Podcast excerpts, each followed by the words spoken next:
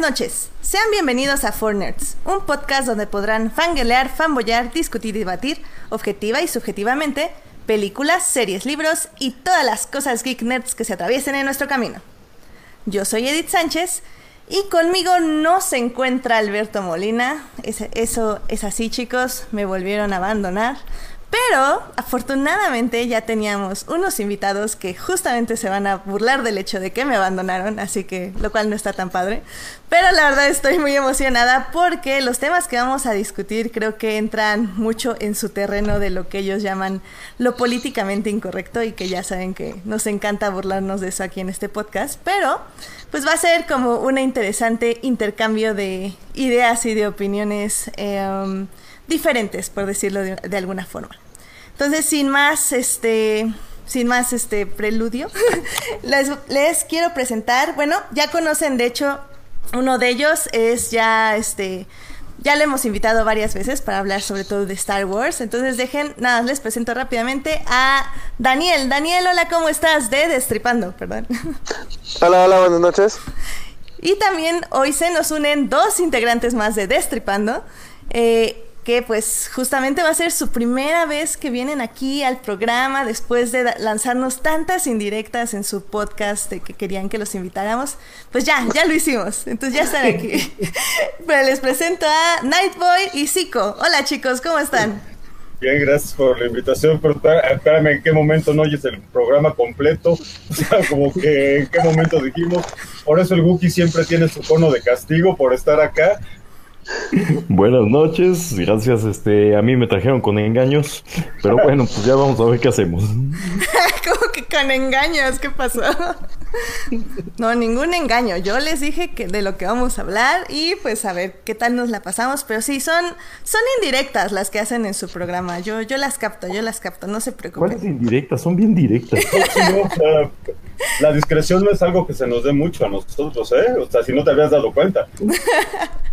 y pues sí, chicos, acuérdense que, bueno, ellos los pueden escuchar en su podcast Destripando, así que síganlos ahí, les puse ya eh, su link a su Twitter y también en Facebook, ahí tienen su link a su Facebook. Pues bueno, pues yo creo que sin más tenemos un buen de temas de qué hablar, la verdad. Entonces, pues ya vámonos a los momentos de la semana para compartir esto y ya luego pasar a los temas que nos competen en este programa. Entonces, vámonos a los momentos de la semana.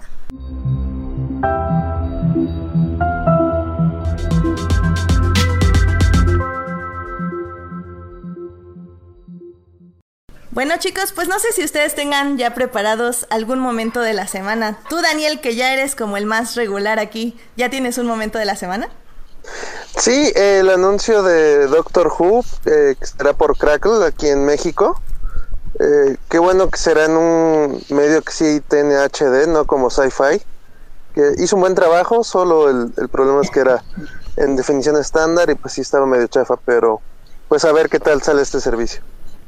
Sí, sobre todo porque hay que, o sea, lo tienes que contratar a, través de Claro Video, si no mal recuerdo. Y esas cosas luego no funcionan, sobre todo porque, por ejemplo, HBO, que lo tienes que contratar con Dish, de por sí HBO, la, la plataforma streaming es una pesadilla, luego contratarlo por Dish es una pesadilla triple. Entonces, espero que no sea así con Claro Video. Eh, Nightboy, ¿tu momento de la semana? Mi momento de la semana, lo que más felicidad me causó eh, en esa semana fue el anuncio de que Supergirl y la espantosísima, aburridísima y basura de serie Legends of Tomorrow se van al domingo, lo cual implica próxima cancelación de las dos series. Me alegra bastante la vida eso, honestamente. Supergirl no tanto, porque ya va como medio mejorando, pero yo creo que ya por fin nos vamos a hacer de la basura de Legends of Tomorrow. ¿Cuál es hay, tu problema? Qué basura de serie, ¿no? Qué horror. todo mal, todo mal contigo. Eh, domingo, según yo, no es de super mega cancelación. Según yo, ese es viernes, ¿no? El domingo es para que después de que, plan, de que haga los sándwiches Supergirl, planche su capítulo salga volando para la extinción del programa, igual que Legends of Tomorrow. Así de rápido. No, no es, no es para extinción tal cual, pero es obvio que los ratings eh, no son lo que esperaban y espero que en algún momento la cadena vea su error y cancele esa basura. ¿sí? Pues yo espero que no cancele. Obviamente Legends no la va a cancelar porque es la mejor temporada, digo, la mejor Dilo. serie de superhéroes Dilo, ever. dilo, No, dilo, dilo, no, dilo. Pero mi problema es que Supergirl sí ha bajado muchísimo de calidad sobre desde la segunda temporada. Esta tercera, la verdad, no me no me ha agradado tampoco mucho, sinceramente. Pero no es bueno. tan mala, ¿eh? Pero no está al nivel de la primera. Obviamente ya desde que dejó de ser las eh, intrascendentes aventuras románticas de Alejandra y Margarita ha mejorado un poco, pero no alcanza el nivel de la, de la segunda. Entonces yo creo que por nivel de ratings van a ser lo mismo que con, con lo que están haciendo ahorita. Dividir eh, la temporada completa de Supergirl, la media temporada de la otra basura y eventualmente cancelarlos. Qué lástima, la verdad. Digo, yo lo digo por Supergirl porque la verdad sí la arruinó mucho meterla así doble. Pero bueno, te odio que sea tu momento de la semana, pero está bien. sí, que tu momento de la semana. Para mí, fíjate que la mejor noticia de la semana fue que eh, se confirma ya la fecha de John Wick 3. Eh, me parece que es el 17 de mayo del 2019. Y aparte ya empiezan a hacerle promoción y parece que regresa por ahí Baba Yaga. Entonces todo pinta bastante interesante para un muy buen personaje que se ha hecho últimamente, ¿no? Sí, pues un año, literal.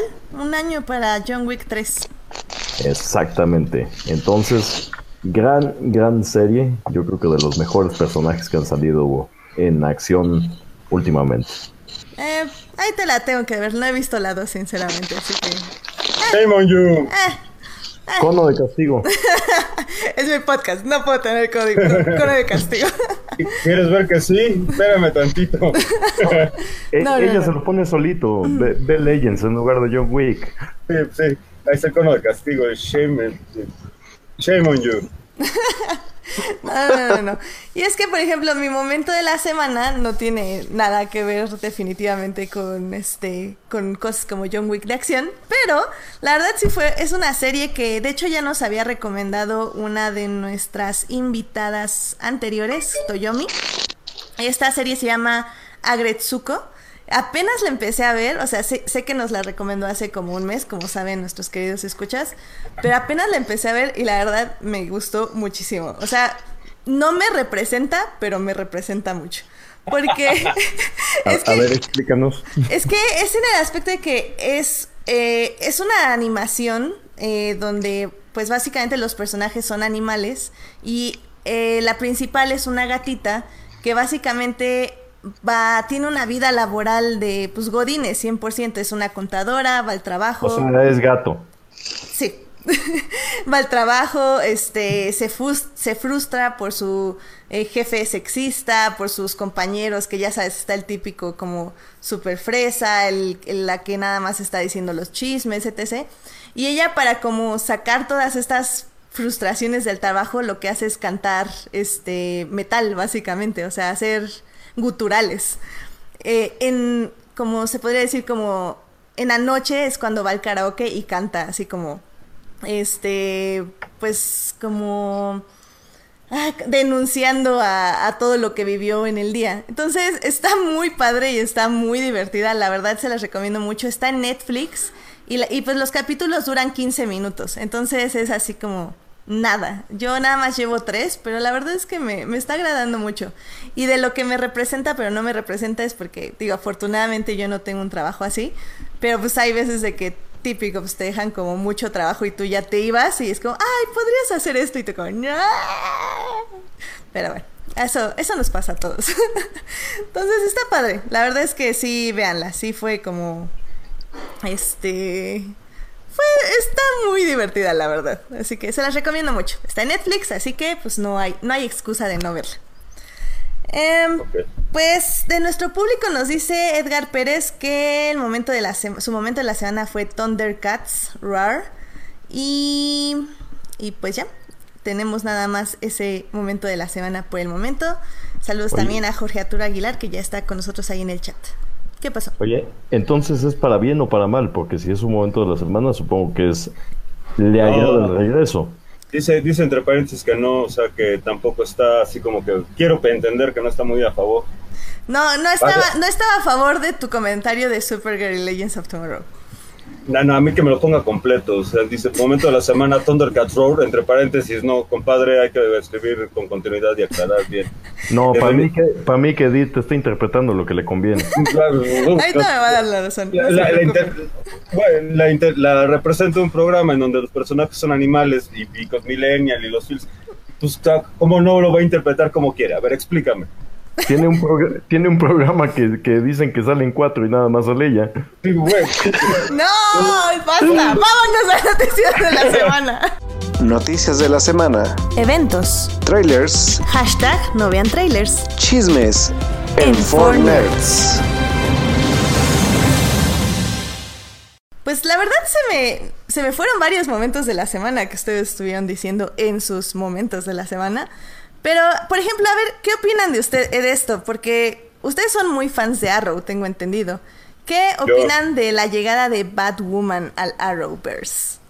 Eh, el miércoles van a poder oírlo en Destripando, ya saben, Destripando está en Spring. No, es, bueno, sí lo van a poder escuchar ahí, pero hay algo que, a mí sí me agrada mucho y una de las, yo creo que de las grandes virtudes que ha tenido Arrow eh, es que ha sido una, una serie que sí es incluyente, ajá, o sea que con la liga LGTBY, Z, etcétera, etcétera, y las letras que se quieran poner en la semana, porque no lo ha hecho de una manera forzada, la ha hecho como que muy orgánico. Por ejemplo, el personaje de Mr. Terrific, eh, que es gay, no lo hicieron así como que, ay, volteenme a ver, soy gay, o sea, sí, güey, eres gay, qué chido, pero tu función principal es, eh, es, ser superhéroe, ¿no? Bueno, ser el genio residente de la otra parte del equipo, cosas por el estilo. Eh, yo creo que es la mejor manera, en My Not So Humble Opinion, ¿verdad? Es la mejor manera de introducir todos esos personajes, a diferencia de lo que hicieron con, con Supergirl, que básicamente era, véanlas, tenemos personajes gays en el programa, o sea, véanlo, ¿no? Y al final del día termina, termina cansando mucho a la banda. Batgirl tiene dos, desde mi punto de vista, tiene dos cosas importantes eh, que, representan dos cosas importantes, perdón. La primera es que por fin se introduce abiertamente un personaje de la Bat Family que se ha mentado en todo el CW. Si me soy mal, que, alguien me corrija para ignorarlo. Y, las, y la segunda es que eh, yo sí estoy completamente seguro que Kate Kane va a ser bajo el mismo tenor de, de lo que hizo Williams en el cómic, o sea, un personaje gay, y bien llamado sin tener sin que sea la parte importante del personaje. O sea, la parte importante es Batwoman, Kate, Kate Kane como personajes y ya su sexualidad pues ya es lo que debe ser, ¿no? A segundo término, porque no, no le aportaría nada a la historia. Digo, no creo que se ande ligando a Mr. Terrific o algo así por el estilo, ¿no? Entonces yo creo que sí va a ser algo de llamar la atención y de seguir, para seguir de cerca. Que creo que, digo, ahí, obviamente la verdad he leído muy poco de Batwoman, pero extrañamente sí he leído algo. Y es, ella se mete muchísimo más con poderes místicos, por decirlo de esta forma. Eh, nada que ver. ¿Mande? Nada que ver. ¿Cómo, cuál, ¿Cuál es su, su línea como argumental o, a qué se enfrenta? Su línea argumental es, o oh, mataron a mi madre, eh, mataron a mi hermana, yo no me di cuenta porque tenía los ojos vendados, me rescató mi papá que es un, que es un soldado, eh, un, SEAL o algo, un Navy SEAL o algo así por el estilo. Eh, de repente para llevarle la contraria a mi papá me rebelé, soy muy badass, eh, because millennial y because feels, todo lo odio y de repente me salvó Batman, sentí feo que me salvara Batman y pues decidí hacer mi entrenamiento como debe ser. Es como la parte rebelde de Batman, ¿ah? sin llegar a, los extremos, ¿no? O sea, en lugar de tener a su... Recordemos que Kate Kane es prima de Batman, por la familia Kane, la, mamá de... Una de las Martas de la, película de Batman y Superman es Marta Kane, ajá. Eh, ella es obviamente parte de la familia, el tío, etcétera, etcétera. Eh, entonces, sin contar con lo que es Alfred eh, y toda la, demás Bat Family, o sea, los sidekicks, es básicamente un Batman paramilitar, lo que vendría siendo Batwoman. Y las cuestiones que hizo H.G. Williams en, en el run del New 52 fueron rondas muy, muy padres para introducirla, pero un poco, un tanto cuanto alucinadonas. ¿eh? Ok, ok. Ah, pues soy interesante. Me, me preocupa un poco de cómo lo van a separar de, de la hija de Ra's al Ghul, ¿cómo se llama? De esta... Isa, Talia. Talia. Eh, bueno, sí. No, la... Es la que sabe más. La, Ajá, es la primera, es la novia de, es la exnovia de Sarah Lance. Ajá, exacto. Sí, Ajá. eh, siento que como que podrían parecerse un poco los personajes, pero, pero bueno. No, no porque Kate es más, eh, es más y eh, más Nisa es más, más millennial, así porque feels. Así como que ah, voy a jotear un rato, ah, sí, ay, qué lindo todo, ah, no, me mi amado, y Kate no es a lo que te truje, Chencho, o sea, es más Gen X, así como que, ay, no, déjate de tonterías, a lo, lo que tienes que hacer y ya, lo que sigue. Haz lo que se tenga que hacer para lograr lo que quieres hacer y ya lo demás al carajo. Cool. Pues la verdad sí, sí estoy muy emocionada, porque sí es un personaje que me, me interesa ver y Arrow va por buen camino. Digo, no he terminado la temporada, que justo terminó la semana pasada, pero, pero la verdad sí me estaba gustando bastante, entonces, vamos, yay, va, se va, Sí, va a estar padre. Qué Sí, levantó amable bastante, eres ¿eh? en tus comentarios, ¿eh? ¿Mande? Eh, A mitad de temporada no te gustaba. Ah, Porque, no es porque que no, carnal. No. no, es, no es que no me gustara, es que no entendía bien hacia dónde iban. Pero como que poco a poco ya, ya fueron tomando como rumbo sus personajes, o al menos yo sentí que como que ya se estaban mostrando más. Y me empezó a interesar, así fue como, órale, va, va, va, va. Entonces está... Quiero ver el final de temporada como ya para decir 100% de me gustó o no me gustó. Pero, pero al menos se me está in- haciendo interesante, no es como Flash que definitivamente dije, no, ya, o sea, bye, no me interesa lo que pase con tu vida, Barry Allen, o sea. También le dijiste Awesome a Flash, ¿verdad? No, Flash nunca me encantó, sinceramente. Creo que En le decía más momento, ¿no? a, a Arrow. Y va bien. No, no, no, no, ya no lo digas, ya no lo digas. Ya, ya, ya, ahí Me murió. estoy esperando el fin murió. de temporada. Ya, ya verás, ya verás. Este, pues no sé, chicos, si ustedes tengan como otra noticia, porque pues yo la verdad es que no. Tiene este, está lo de, Bat, lo de Batwoman, está lo de los cambios de horarios. En el programa hicimos algunos comentarios, bueno, parece para parte más adelante del programa para lo de Lucifer, entonces no, quiero quemarlo ni spoilearlo de una vez, Sí, sí, sí. independientemente de, la- de los dos episodios que liberaron, ¿no? Sí, exacto. Pero este Bendis arranca muy bien en Superman, tiene este, la intrascendente película de Han Solo, la precuela que nadie espera. Eh, perdón, Wookie, no me odies. Eh, ¿Qué más? Por allá no sé. No. qué más- no. ¿Quién espera, No. güey? ¿Quién espera? Eh, ¿Quién eh. esperas? No, de hecho es lo que hemos dicho en el programa, es creo que la única película de Star Wars que nadie pidió y que nadie está emocionado, pero evidentemente te ahí voy a estar a la medianoche, así que A ver. Sí, obviamente. Tampoco Déjame, nadie estoy, estoy retirando One. una invitación al siguiente podcast. con permiso. ¿Cómo No, que me mira. emocionado? O sea, ¡ah! mira, No, suena más interesante como precuela de Chewbacca Ajá. que como precuela de Han Solo. Eso Así es como me la estoy vendiendo a mí mismo para, sí, hay que irla a ver. Evidentemente ya tengo mi boleto para la medianoche, pero sí, así que digas, uy, ¿cómo espero esa película? No realmente. ¿Tú, carnal, esperas? Pues mira, yo la voy a ver, obviamente, porque me he visto todas. Pero digamos, este, así que la ultra espere, pues no. Definitivamente nadie la pidió. Igual y que nadie la pidió lo mismo que Rogue One. Pero salió algo decente, a mi gusto, para Rogue One. Sí, vimos Eh, que el Imperio es estúpido, carnal. Mató a los únicos troopers que sí le atinan algo. Es correcto, No, bueno. es correcto.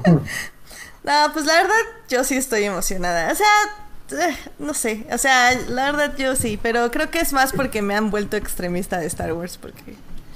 Bueno, no, yo sí amaba Star Wars desde hace un año. pero bueno. De casualidad, antes de The Last Jedi dijiste que era awesome. Mm, No, eh, las películas en sí no. Creo que lo he dicho como anteriormente, pero creo que yo soy más fan del universo expandido. O sea, no, no de, de Legends. Tú de sino- los libros, ¿no? Ajá, de los libros y de las series que de las películas en sí.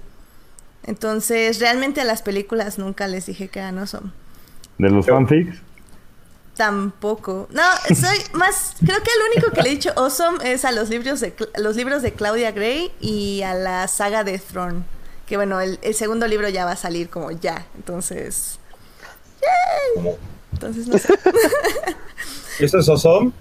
Sí. O sea, que lo, o sea que lo van a cancelar. ¡No! Star Wars ¿Cómo nunca no? lo van a cancelar. O sea, mi maldición no, no. puede contra Star Wars. No, no, más bien no puede contra Disney. Ahí sí, definitivamente, debo reconocerlo.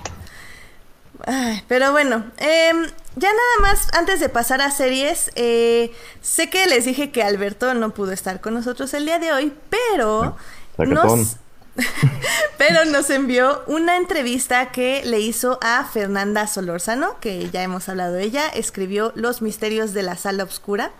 Eh, este libro lo presentó justo allá en Puebla, en la casa de lectura eh, profética. Em, eh, Alberto hizo una pequeña entrevista para que nosotros la escuchemos, entonces, ¿por qué no la escuchamos, chicos? Y bueno, Fernanda, cuéntanos qué, cómo fue la experiencia de compartir lo, eh, bueno, todo lo que es la presentación del libro con la gente pues, de aquí de Puebla. Yo sé que suena a lugar común decir que increíble porque eh, parecería que eso es lo que uno tiene que decir, pero de verdad fue increíble. Tenía muchas ganas de venir porque con las personas con las que interactúo a veces por Twitter o por YouTube o bueno, por los comentarios y demás, eh, muchas son de Puebla, entonces me preguntaban y bueno, yo no tenía como entre mis planes cercanos ni a corto plazo hacerlo, entonces realmente es como cuando se concreta una cita, de pronto sientes que vas a tener la oportunidad de conocer a alguien con quien has estado hablando durante un tiempo, entonces eso por un lado, por otro me habían hablado maravillas de este lugar y bueno, a mí que me gustan los libros físicos, pues me parece este uno de estos oasis que todavía hay que hay que conservar y, la experiencia de platicar con ustedes y de intercambiar puntos de vista, pues es, es casi casi lo que recompensa todo el trabajo solitario y larguísimo que es hacer un libro, que uno siente que a veces está hablándole al vacío y bueno, de pronto aquí todo toma realidad y es, es muy satisfactorio. Y bueno, en el aspecto de lo del libro, ¿cómo fue como este proceso como de, como dijiste hace rato, ¿no? Porque ya no fue tanto un proceso de crítica de cine, que es a lo que te dedicas en sí, que ya platicas un poco sobre eso, sino más bien cómo fue ya plasmar la parte como emocional del amor al cine en el libro, porque a final de cuentas creo que el cine eso es lo que lo, que lo diferencia de muchas cosas, ¿no? Que el cine, muy a pesar de la crítica, muy a pesar de lo que sepamos, la parte emocional es la que pesa a veces más en este aspecto. Pues yo creo que, yo creo que es, eh, a pesar de que yo no hablo en el libro en primera persona en ningún momento, ni, ni marco mi postura personal, yo creo que el solo hecho de, digo, lo digo por mí en nombre casi de todos los que nos dedicamos a, esto, ¿no? el hecho de dedicarle tantas horas al tema demuestra que realmente te gustaría vivir en esos universos, ¿no? Eh, a, veces es difícil diferenciar tus preferencias a un análisis más objetivo, pero creo que incluso no hay que diferenciarlo en tanto lo que nos tiene viendo cine, haciendo cine, hablando sobre cine o de lit- o literatura, libros y demás es, es las ganas de compartir historias con otras personas. Creo que más allá de eh, lo que uno pueda decir de sí mismo, de su biografía, en lo que escribe, está implícito, está implícito hasta por las cosas que eliges, de, de las cuales hablar, lo que, lo que los temas que, los temas que te apasionan.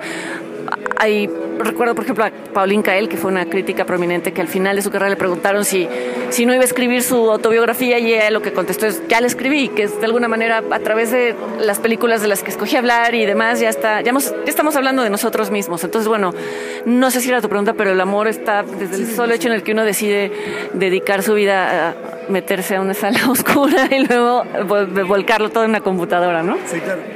Bueno, por ejemplo, ahorita esta parte como diciendo, pero de, por ejemplo, hablamos, por ejemplo, de una, de una crítica mujer. En ese aspecto, por ejemplo, también de la parte de, de que es un gremio que sí ha estado un poco como más como más lleno de gente que son hombres, por ejemplo, en el aspecto de, de que tú también tengas este trabajo que haya sobresalido en ese aspecto, ¿qué representa para ti también en la parte de como de, de que eres una mujer que, que, que ha impulsado su trabajo de crítica de cine en igual en un lugar como es México, ¿no? Porque a lo mejor en otros países lo hay, pero en México son muy pocas las mujeres que se atreven como o a, entrarle al medio, ¿no? Porque sí, o sea, yo por lo menos que sí sigo como a, varias críticas, por ejemplo, a ti, este, conoces también en Morelia, por ejemplo, a, la crítica de, de Reforma, por ejemplo, a, Adriana, por ejemplo, entonces es como de, son contadas con las manos, ¿no? Entonces, por ejemplo, las chavas que a lo mejor no se atreven a también hacerlo, primero, ¿para ti qué es? O sea, esta parte de ser mujer y, poder escribir sobre cine. ¿Y qué le recomiendas a aquellas chavas también que están buscando como un espacio en este tipo de medios, ¿no? Es una, es una pregunta complicada porque no es algo que piensas en el momento en el que lo estás haciendo, ¿no? Eh, vamos, yo me refiero al momento en el que empecé a hacerlo, no, no, tenía, no, no, no, tenía muy articulado el discurso de soy una mujer en un medio de pocas mujeres. Empiezas a darte cuenta cuando ya estás dentro y además que no nada más es en el medio ni de la crítica, sino en general. Hay mucha más, en, en ciertas profesiones hay mucha más representatividad de hombres que de mujeres. Y hay muchos estigmas a lo mejor, ¿no? Hay muchos estigmas en el sentido de que eh, la escritura de crítica es algo más masculino porque implica dar opiniones y a veces dar opiniones está más relacionado con lo masculino que con lo femenino. No lo sé, no lo, no lo, no lo he pensado a profundidad, pero bueno, si tuviera algo que decirles a las chicas que están pensando en hacerles que no se detengan por nada. Yo sé que a veces es difícil ese estereotipo, el estereotipo de no hay tantas mujeres, pues es, es justo el momento por el, por el que hay que hacerlo. Implica a veces eh, voy a decir algo que tal vez suena muy tonto, pero el estigma de ir al ver de ir al cine sola, ¿no? A mí me ha pasado mil veces de que voy y compro un boleto y me dicen para para una persona, como que desde ahí yo creo que es inconscientemente hay como muchas fuerzas operando eh, sociales, culturalmente no se asocian a ser mujer, a hacer cosas en solitario. Siempre se piensa que los trabajos o las profesiones para mujeres son más bien eh, las comunales o en grupo o, cuidar a los demás y no sé, y pues aplicaría también a las a las escritoras, ¿no? Hay pocas escritoras y es difícil encontrar una única razón, pero yo creo que no hay que detenerse tanto en buscar las razones, simplemente hacerlo lo mejor que, que uno puede. Y bueno, por último, este, yo por ejemplo puedo decir, yo que soy un, un fiel seguidor del cine, por ejemplo, ¿no? Ya, ya sé un poco de tu trabajo, busco este tipo de lecturas, pero a lo mejor para aquellas personas que a lo mejor están entrando a este tema del cine en sí, o estudiantes, este, o gente que a lo mejor le gusta simplemente por afición, ¿Cómo sería tu invitación a ese tipo de personas más que a las personas que les gusta el cine para que lean tu libro o que se pueden encontrar igual en el libro que los traiga como más, más a profundidad hacia lo que es pues este, esta pasión que luego no suene que es el cine, ¿no? Es contradictorio lo que voy a decir porque, bueno, eh, cómo presentaron o cómo hablar de un libro de cine diciendo no es un libro de cine, pero ojalá no lo vean solamente como eso, no piensen que es un libro al que hay que acercarse teniendo un conocimiento previo de esto o aquello, sino con la curiosidad con la que te acercarías a cualquier libro, porque en realidad no son, eh, como lo comentaba hace ratito, ni siquiera son ensayos sobre películas, sino son ensayos sobre temas que a todos nos involucran. Empezarlo a leer como un ejercicio de curiosidad y estoy segura de que a partir de, de ahí van a poder acercarse al cine, pero también a muchísimos otros temas que seguramente alguno de ellos va a resonar. Muy bien. Perfecto, Fer, muchas gracias. No, al contrario, muchísimas gracias. Pues esta fue la entrevista de Alberto a Fernanda Solórzano, quien escribió Misterios de la Sala Oscura. Este libro lo pueden encontrar en Amazon, eh, está en 369 pesos en físico y si quieren su versión en Kindle lo pueden comprar en 160 pesos. Entonces, pues vayan, cómprenlo, léanlo y pues un día de estos lo podemos comentar aquí en nuestra olvidada sección de literatura. Pero podemos hacerlo, así que anímense chicos. Em, pues yo creo que ya con esto pasamos a las series de televisión. Series. Televisión. Streaming. En. For Nerds.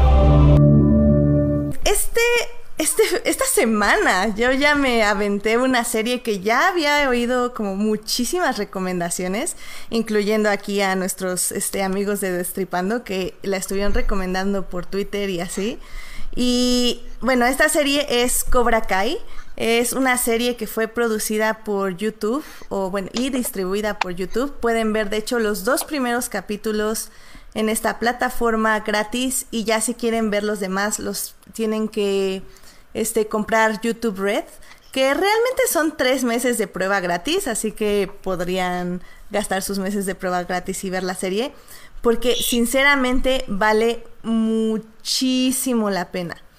Cobra Kai retoma la historia eh, de Karate Kid, eh, pues ya bastantes años después de que la tercera película terminó, es decir, continuamos la historia con Daniel San y su archienemigo. Eh, chicos, ¿por qué les gustó tanto esta serie? Que Cobra Kai nunca muere. ¿Ustedes por qué la vieron? ¿Eran fans como de, de Karate Kid o algo? Sí, es ochentera, así que es buena. Eh, en lo personal me llamaba la atención por ser eh, secuela directa de la película original, eh, olvidando un poco la 4 y el horrible remake que ni siquiera era karate, entonces ya desde ahí era algo interesante y bueno. Pues yo así como que fan, fan, fan, no, pero este, pero sí, como es el Wookiee, son los ochentas, y porque Cobra Kai nunca muere, y aparte ahí es donde ratificamos que Daniel Aruso era el verdadero Gandaya y que Johnny Lawrence era un pobre, una pobre víctima de las circunstancias. Que no. Pero es que la verdad es que eso fue lo más, lo más interesante de la serie, creo yo. O sea, los, las personas que la escribieron, como que sí analizaron muy a profundidad los personajes que, con los que estaban tratando. O sea, sí tenían un material e independientemente de la nostalgia o de... ¿Cómo se dirá? De, de tratar de enaltecer a estos personajes, realmente los mostraron como lo que son. Y lo que a mí me llamó mucho la atención de la serie es que nos muestra em, cómo el pasado eh, puede afectarnos tanto en el presente o cómo, cómo lo que nos definió en esos años de aprendizaje y de formación puede tener tanto impacto en lo que somos, en, en lo que somos, pero tal vez no en esencia, pero en lo que proyectamos a los demás. O sea, todo eso a mí me pareció muy interesante y creo que también es un, un puente entre justamente ustedes, generación X, y nosotros, millennials. No, no sé si ustedes lo vieron así o, o, o algo. Fíjate que a mí, gracias carnal. Eh, a mí se me hace muy interesante lo que comentas, este, porque es correcto, ¿no? Una película sensiblemente plana, probablemente ya para estos estándares de lo que se hace ahora, eh, está muy bien analizado los personajes y de ahí, eh, pues agrandan completamente, entienden por qué, le dan las motivaciones que nunca tuvieron o sea, nunca pasó de ser el bully, el que se veía mala onda, el chico nuevo que llega y, y nadie lo acepta. Entonces tiene que ganarse por la fuerza a la novia, a esto, a todo, ¿no? Y ser aceptado en la sociedad. Pero tras eso, eh, lo que hicieron muy bien es analizar las motivaciones, las frustraciones, los momentos que te definen en tu vida. O sea, Johnny Lawrence, tal cual, se vuelve, eh, siendo el más popular, queda como un loser porque perdió en ese momento, ¿no? Y se la cree, se, le da- se compra su vida así, ¿no? Y lo más interesante de todo también es que refleja eh, la batalla de las generaciones. Si te das cuenta, eh, mucho del trasfondo de todo esto es que el, eh, cada padre, o sea, Johnny Lawrence o, o Daniel LaRusso, terminan enseñando eh, al hijo contrario de cierta manera. Sí. O sea, uno va asociado con otro, el hijo de, de Johnny Lawrence entrena con este Daniel LaRusso. Entonces, eso lo hace muy interesante. Es una confrontación de, de generaciones y eh, tiene mucho, mucho de trasfondo. Y aparte de todo, te da el mensaje de no te quejes, actúa.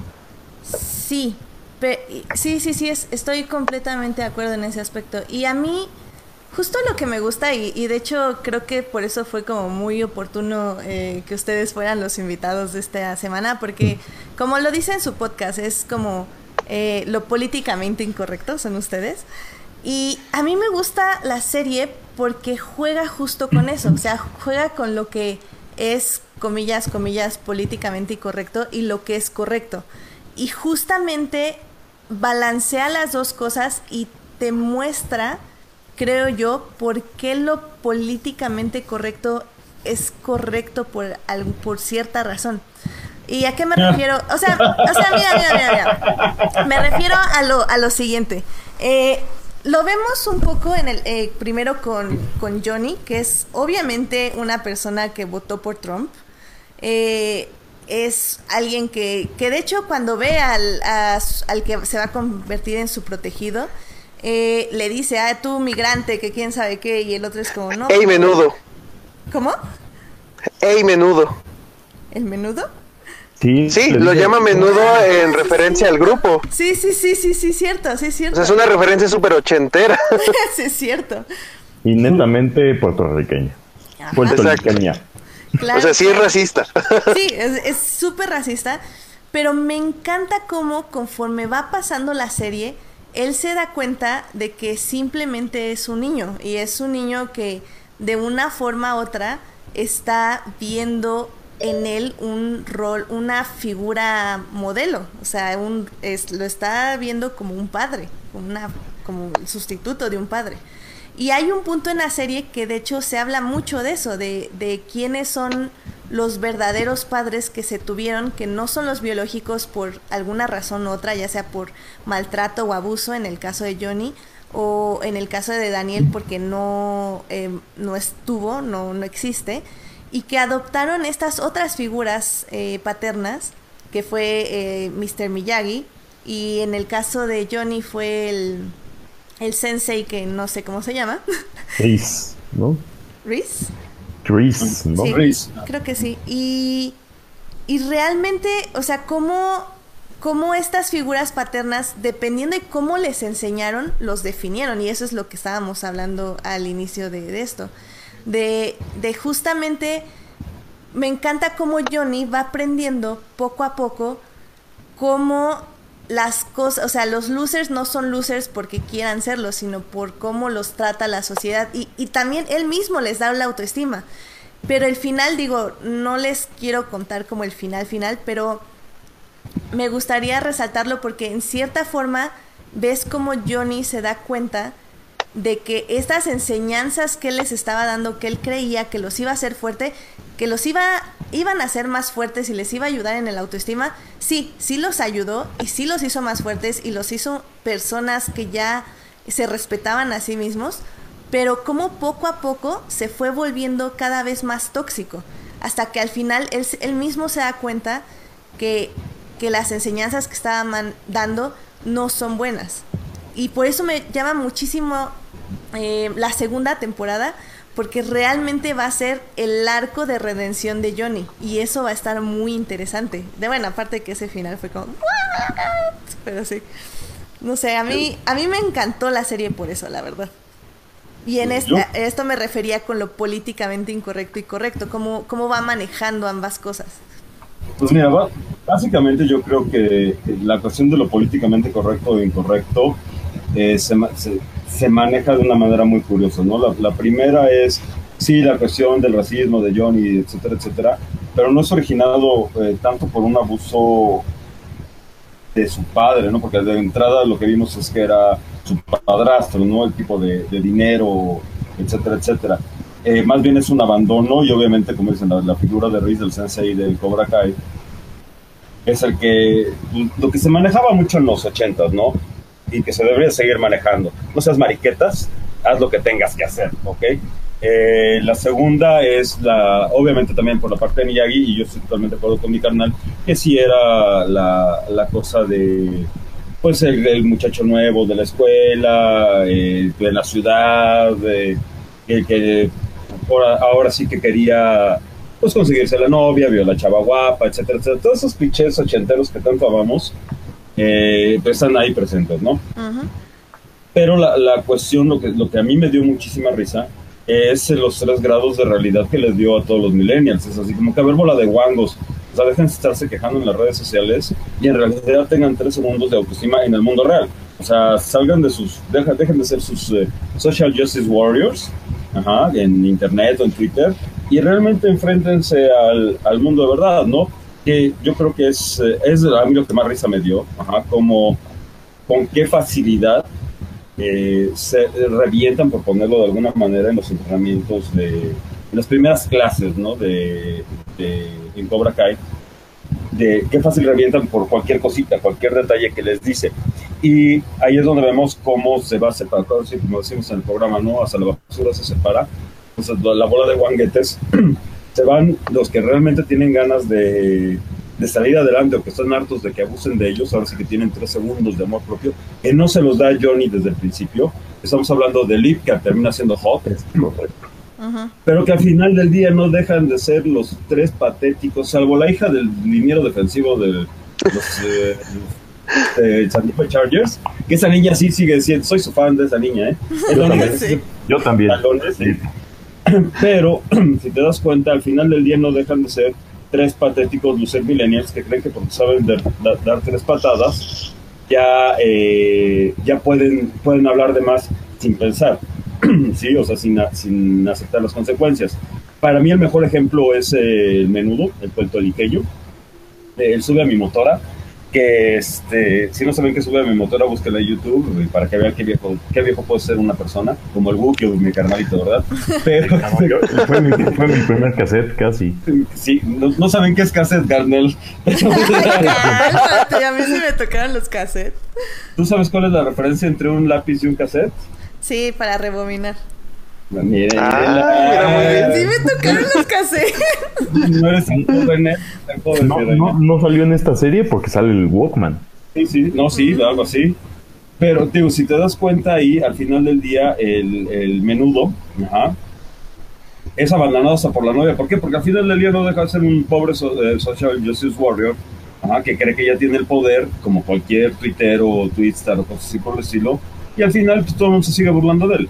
La, la, cuestión aquí interesante, yo creo que no es por la parte de, los millennials, que al final del día ni que nos pele, pero es por la cuestión de, del enfrentamiento de Johnny y como es nuestro programa políticamente correcto, voy a hacer uso con tu permiso y sin él también, Edith. Este, al final que se aparece el Riz eh, enfrente de Johnny eh, al final de la, del último episodio. Ajá. O sea, sí es un... Spoiler alert, por cierto. Este, es un...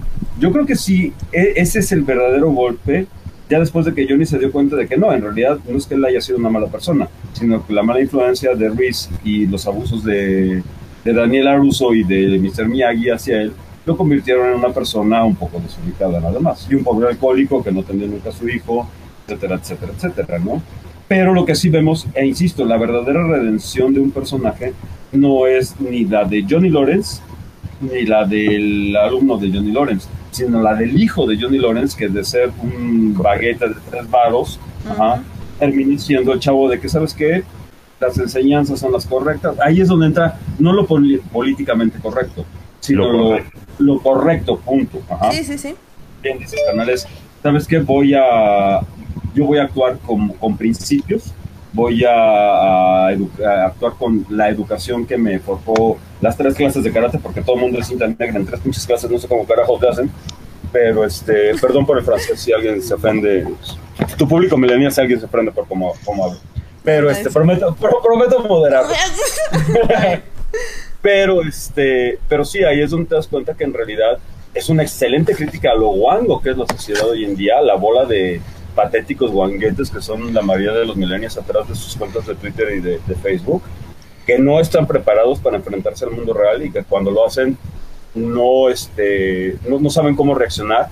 Y los pocos que sí lo saben hacer, y no estoy hablando, insisto, del, del alumno de, Johnny, estoy hablando del alumno de, que, del hijo de Johnny, son los que eh, marcan la diferencia en realidad en la sociedad.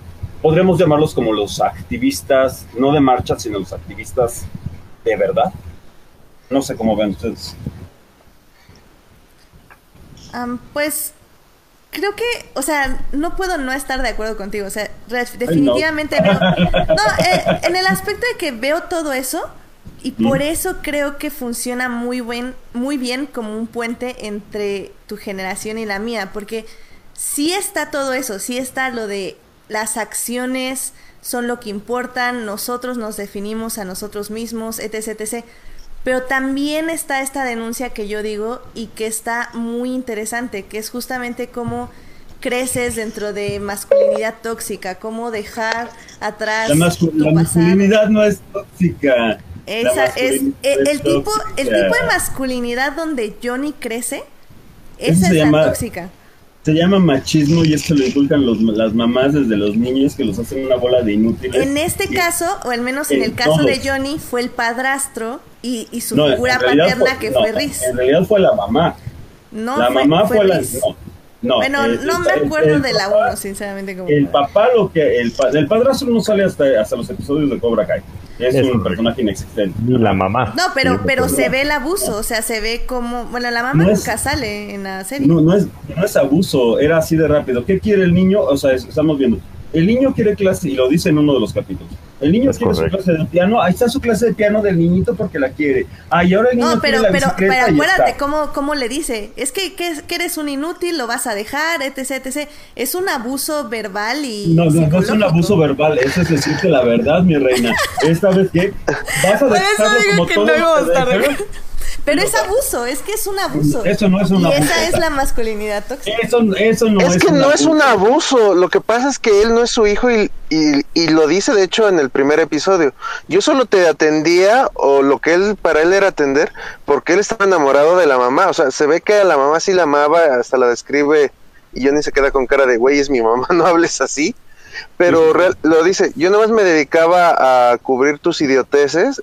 Es un poco como Biff en Volver al Futuro 2, que dice que nada más está pagando las cuentas de los hijos de Lorraine, porque al final él lo hace por estar con Lorraine. Los hijos le valen lo que sea. O sea, realmente como abuso no es, güey, te pago, pero me vas madre, básicamente. Y, y a mí lo que me gustó, no la he acabado de ver, no me dio tiempo, pero me gusta porque te demuestra que sí es buena la filosofía de, de Cobra Kai, sí es buena la de Miyagi. El problema es cuando, eh, como dice el mismo señor Miyagi, si vas a hacer de una forma, bien, si vas a hacer de otra forma, bien, pero si te quedas a medias, es donde, ¡uy!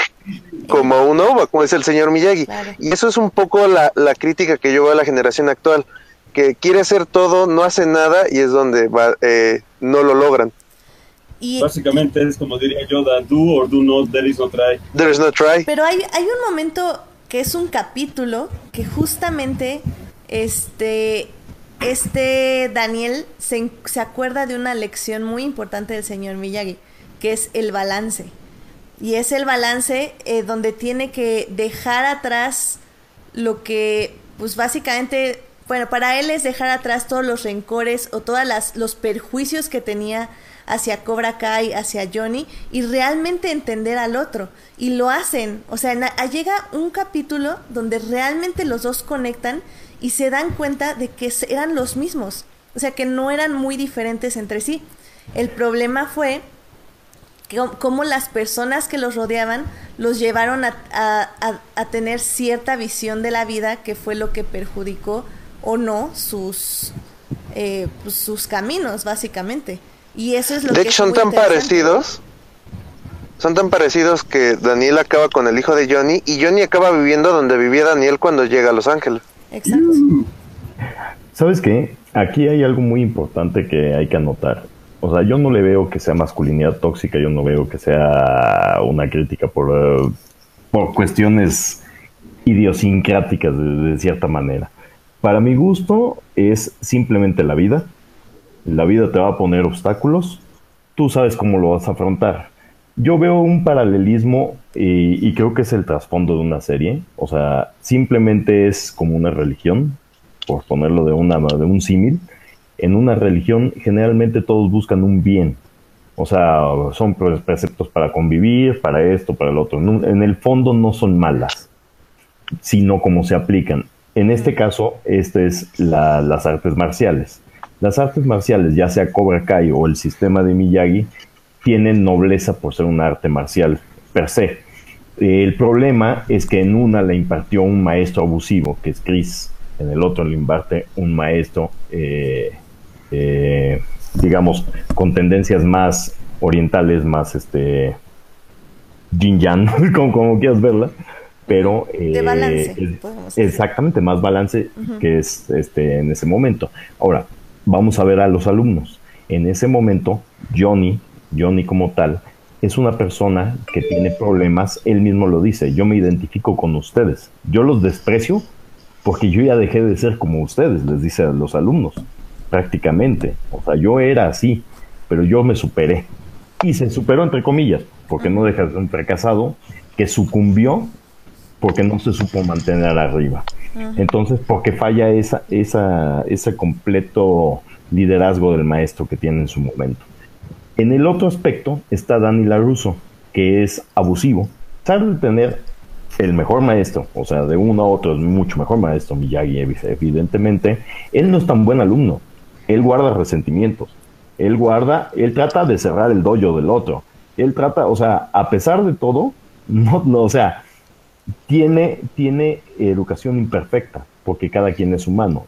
Entonces, como afrontan todas las situaciones y como lo viene. Lips, por ejemplo, le dicen, oye, ¿sabes qué? ¿Te ofende que te diga así? Pues te van a decir, no te voy a decir yo, te voy a decir la vida todo el tiempo y te lo van a estar recordando.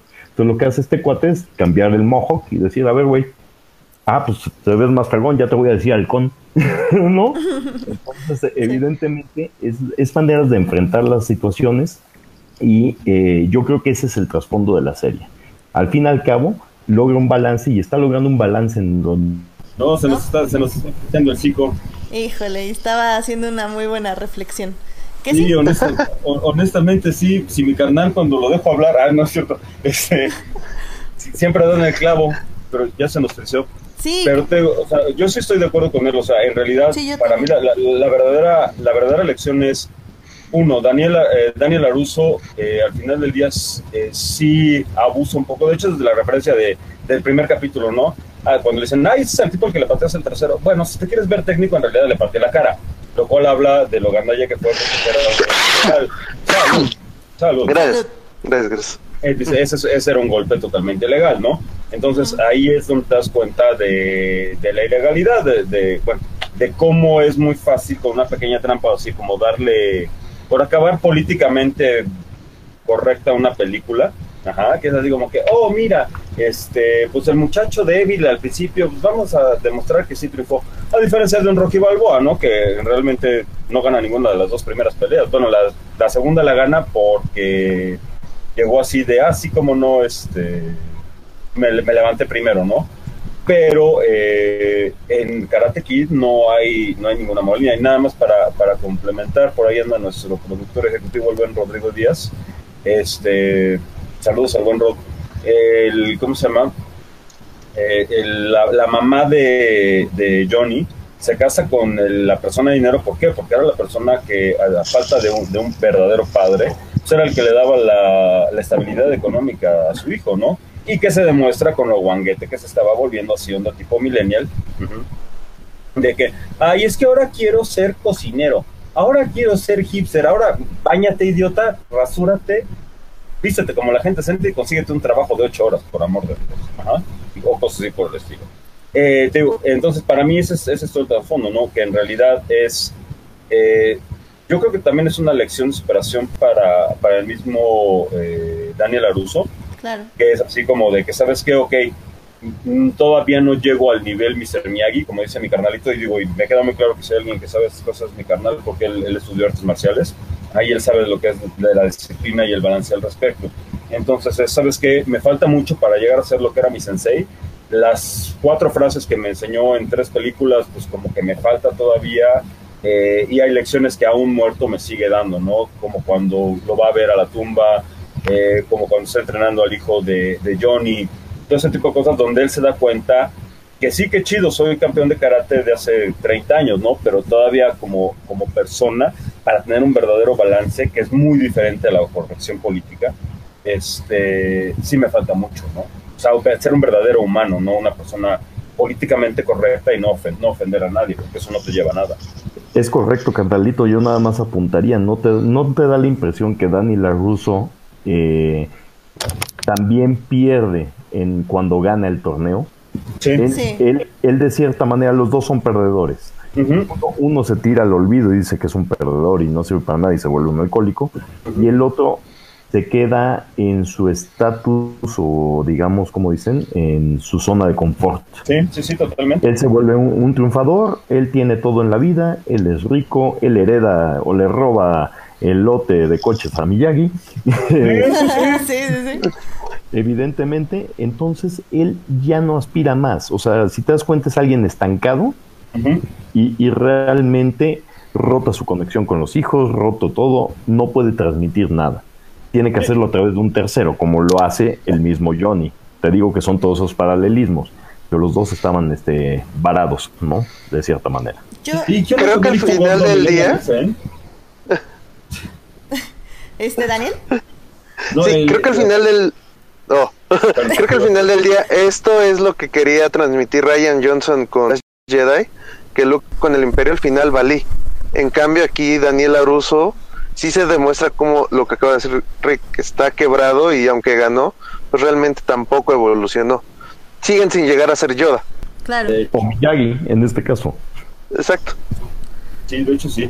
Digo, para, para mí yo creo que es lo más importante. Y como bien dice mi carnalito, eh, como lo dijiste tú también, Edith, la, la cuestión de que llega un capítulo en el que se dan cuenta que en realidad no son diferentes. ¿Por qué? Porque ahí, ahí reafirma lo que decía Zuko. Eh, los dos se quedaron en su zona de confort, los dos, bueno, uno en su zona de confort y otra en, en su zona que luce soy, eh, que, que no, no pudo avanzar, no pudo, no pudo sobreponerse. Contrario a lo que te enseñan en las artes marciales o, o en cualquier lugar donde te pongan disciplina, y no, no la guangues millennial de hoy en día. Ajá. Que es de que, órale, go ahead. O sea, no es cuántas veces te caigas, es cuántas veces te levantes y sigas adelante. Eh, pero en ese capítulo en donde llegan a donde vivía Daniel San, o bueno, Daniel Aruso, eh, de que después se van al bar, así Sí. como que dices, eh, ok, no son tan diferentes, o más, no es que no sean tan diferentes, sino que no sabían exactamente de dónde venía el otro y no podía haber ese punto de conexión. Que eso no los lleva a ser amigos, simplemente No, no. así como saber por dónde te voy a pegar mejor, compadre. O sea, realmente nunca se sentaron a tomar una cerveza juntos. Eso, eso es eso, nunca se sentaron a hablar, a realmente intentar conectar con el otro. Y pues ya realmente nada más para terminar, a mí lo único que me gustaría como añadir es, es que ese final, sí, efectivamente lo de Daniel estoy completamente de acuerdo con ustedes, pero creo que lo de Johnny no es así, sino que es como que él realmente se da cuenta de que todo lo que está enseñando, o sea, como hay un momento donde Daniel justo que va a curar a su a su nuevo pupilo, este, él le dice, es que tu papá tiene monstruos eh, y que, que es demonios con los que está luchando. Y creo que ese es el momento, eh, justo cuando él gana la pelea, eh, se da cuenta que lo que está haciendo con sus eh, pupilos es pasarles esos mismos demonios. Y eso es el momento de revelación. Yo creo que por eso la siguiente temporada va a ser de redención para él. Sobre todo porque el monstruo que más teme regresa a su vida. Pero sí, definitivamente como nos dice este Rodrigo Díaz en el chat, eh, es una serie con muchas capas. La verdad es que estoy muy gratamente sorprendida porque yo no esperaba nada, así cero de esta serie. Y si bien tiene una producción bastante barata, la verdad es que está muy interesante y tiene mucho para analizar. O sea, como ven, ya tienen como mi punto de vista millennial, que yo sí creo que hay mucho sobre abuso, sobre masculinidad tóxica, sobre lo que pasamos, sobre sobre cómo vemos a los demás y cómo los aceptamos, pero también tenemos este punto de vista de los chicos de Destripando que ven este, este punto de superación, de, de no llorar y de hacer como la acción, como ellos dicen. Y, y, la verdad es que ambos son, creo yo, válidos y que la serie lo hace muy bien entregándolos. Entonces, véanla, la verdad está muy buena, está en YouTube y pues literalmente no les cuesta nada verla, nada más sacar tres meses gratis en YouTube Red. Entonces, súper bien, ¿eh? Véanla y, y pues la, está ampliamente recomendada. Eh, ¿Gustan decir algo más ya para cerrar este tema, chicos? ¿Quieres apostar que en el siguiente, la siguiente temporada se unen eh, Johnny Lawrence y este Daniel Aruso hacen su propio dojo y terminan pateando del trasero a Riz? Pues sí, es que es que eso es a lo que me refiero, o sea, es como la redención de Johnny. Y la redención de Johnny es dejar atrás su pasado. Y la de Daniel es dejar atrás su pasado también. Entonces, va a estar interesante. Ah, hay una frase que siempre tiene mucho, mucho de cierto y es que los hijos son los reflejos de los padres, ¿no? Sí. Sí, sí, sí. O de las frustraciones de los padres, de cierta manera. De hecho. A mí lo que me queda duda es, ¿realmente la patada de Laruso era ilegal? Porque Eso- cuando te explica, cuando te explica esta Elizabeth Shue cómo funcionan los puntos, dice, golpe en la cara también vale. Claro. No, y dan un montón de golpes a la cara ahorita en esta serie. No, ah, bueno, sí, ahorita es como aparte, pero en el torneo de la original, todo el mundo se está golpeando en la cara. ¿Por qué siempre salió lo de la patada que era ilegal? Jamás lo entenderé. Pues Es era, algo era muy como muy vistosa y por eso era ilegal. bueno, pues ya nada más para terminar rápido esto de las series, eh, me gustaría hablar un poco de la reciente serie cancelada Lucifer, que me van a echar la culpa por haberla cancelado, pero sinceramente esta última tercera temporada a mí ya no me estaba gustando mucho. No sé a ustedes qué les estaba pareciendo. es la mejor serie que había, había que no fuera del CW. O sea, se- eh, el, el diablo, se- bueno, eh, Lucifer seguía siendo charming y rayando en lo, en lo naive, porque en realidad es un personaje, aunque sí un tanto torcido, con una psique un tanto extraña, que por fortuna no tiene nada que ver con el cómic, porque si no hubiera sido, no hubiera pa- pasado a la segunda temporada. Es correcto. Eh, es un personaje impresionantemente naif, es un personaje que vive en negación, eh, y sin embargo, eh, a lo en la tercera temporada en particular, deja el cliché de me quiero ligar a la, a la detective, pero no quiero dejar de ser yo y quiero que ella se dé cuenta, que ella venga a mí, etcétera, etcétera. Eh, cuando se encuentran a Kane eh, o a Tom Welling, eh, es cuando él, él, él en realidad empieza a abrir un poco más los ojos, ¿no? Toda la onda esta de Amenadiel y que pierde las alas y que son pruebas, etcétera, etcétera, etcétera, me pareció un giro bastante interesante, si no espectacular, por lo menos un giro que sí le hacía falta a la serie. Y no era... El problema es que los primeros tres, en mi opinión, en los primeros tres episodios de, de la tercera temporada, sí se veía como el- la clásica serie noventera a principios de 2000, principios del 2010, que es un gran cliché, pero que episodio tras episodio tras episodio seguía siendo el mismo cliché. Eh, Yo creo que a partir del cuarto episodio es cuando nos damos cuenta que, que empieza, empieza este giro, eh, incluyendo lo del el regreso de las alas de Lucifer, la pérdida de su cara de, de demonio o de diablo, la, la- el cambio de actitud de Masekin, eh, que no sabe para dónde va en realidad, eh, y que de hecho yo quiero, quiero creer que ella, su intención real no era regresar al inf- infierno, sino que simplemente la, que la dinámica entre ella y Lucifer volviera a, a lo que solía ser, ¿no? Ahora sí que a lo que conocía ella, no por unos años, sino por algunos eones. Sí. Ajá. Que está más justificado ese, ese Devil Crush, por ponerlo de alguna manera. Eh, yo creo que ahí es donde realmente la serie empieza a te- a tener cambios que la vuelven muy, muy interesante, sin dejar de ser ágil, sin dejar de tener los chistes bobos o los chistes eh, coquetones o las situaciones entretenidas, pero sí tiene cambios muy importantes en esta tercera temporada. ¿eh? Sí, sobre todo que les da como esa importancia que no tenía antes a los personajes secundarios, lo cual es normal, sobre todo en las segundas temporadas, eh, pero en las terceras casi siempre hay un mejor balance. El problema para mí fue que ese balance no existió en esta tercera temporada, o sea, tuvimos demasiado de Amenadi- Amenadiel y Linda que al final acabó en nada, o sea, bueno, o sea, sí entiendo que llevó a Masekin a hacer todo lo que hizo, pero... O sea, realmente no tuvo ninguna consecuencia más que eso. Eh, tuvimos esta cosa de Masekin que entiendo que es porque la actriz este, estuvo embarazada y dio, pues dio a luz. Entonces como que la hicieron como que se fuera muy forzoso y luego la regresaron de la nada. Y luego le dieron como esta trama con Lucifer, que es muy interesante, pero fue algo que salió como en los últimos episodios que no entendí bien cómo funcionó. Eh, tuvimos esto con Tom Welling, que, que estuvo bien, pero igual, o sea, muy alargado. O sea, realmente mi problema creo que justo con todas las series de CW es que son muchos episodios. Entonces se malviajan demasiado y con. Lucifer perdieron la brújula. Aquí es donde yo te corrijo y te digo, a ver, Melania, pon atención a lo que estás viendo porque Lucifer es de Fox, no es de Ah. CW. Perdón. sí, es cierto, sí, es cierto, perdón. Pero bueno, en general este tipo de series creo que sí Es son Social Justice Warrior, ahí es donde la riegas. No sí, perdón, la canceló. Fox. Es que la va a retomar CW, es lo que tú no sabes. Ah. No, yo, no, lo No. que estamos nosotros comentando. De una- hecho, perdón, nada más, Warner, digo, de CW, dijo no tengo interés en esa serie. No, no, no, pero parece que va, este... Va por otro lado. Sí, va para otro lado, no parece que va para... ¿cuál- ¿En dónde estaba Constantine? ¿Era en, en FX? No era NBC. Ah, Ah, en NBC. NBC. NBC. Parece ¿NBC que, también va a rescatar Lucifer? pa- parece que NBC tenía, tenía interés en, en Lucifer como para sacarse la espinita de, de Constantine.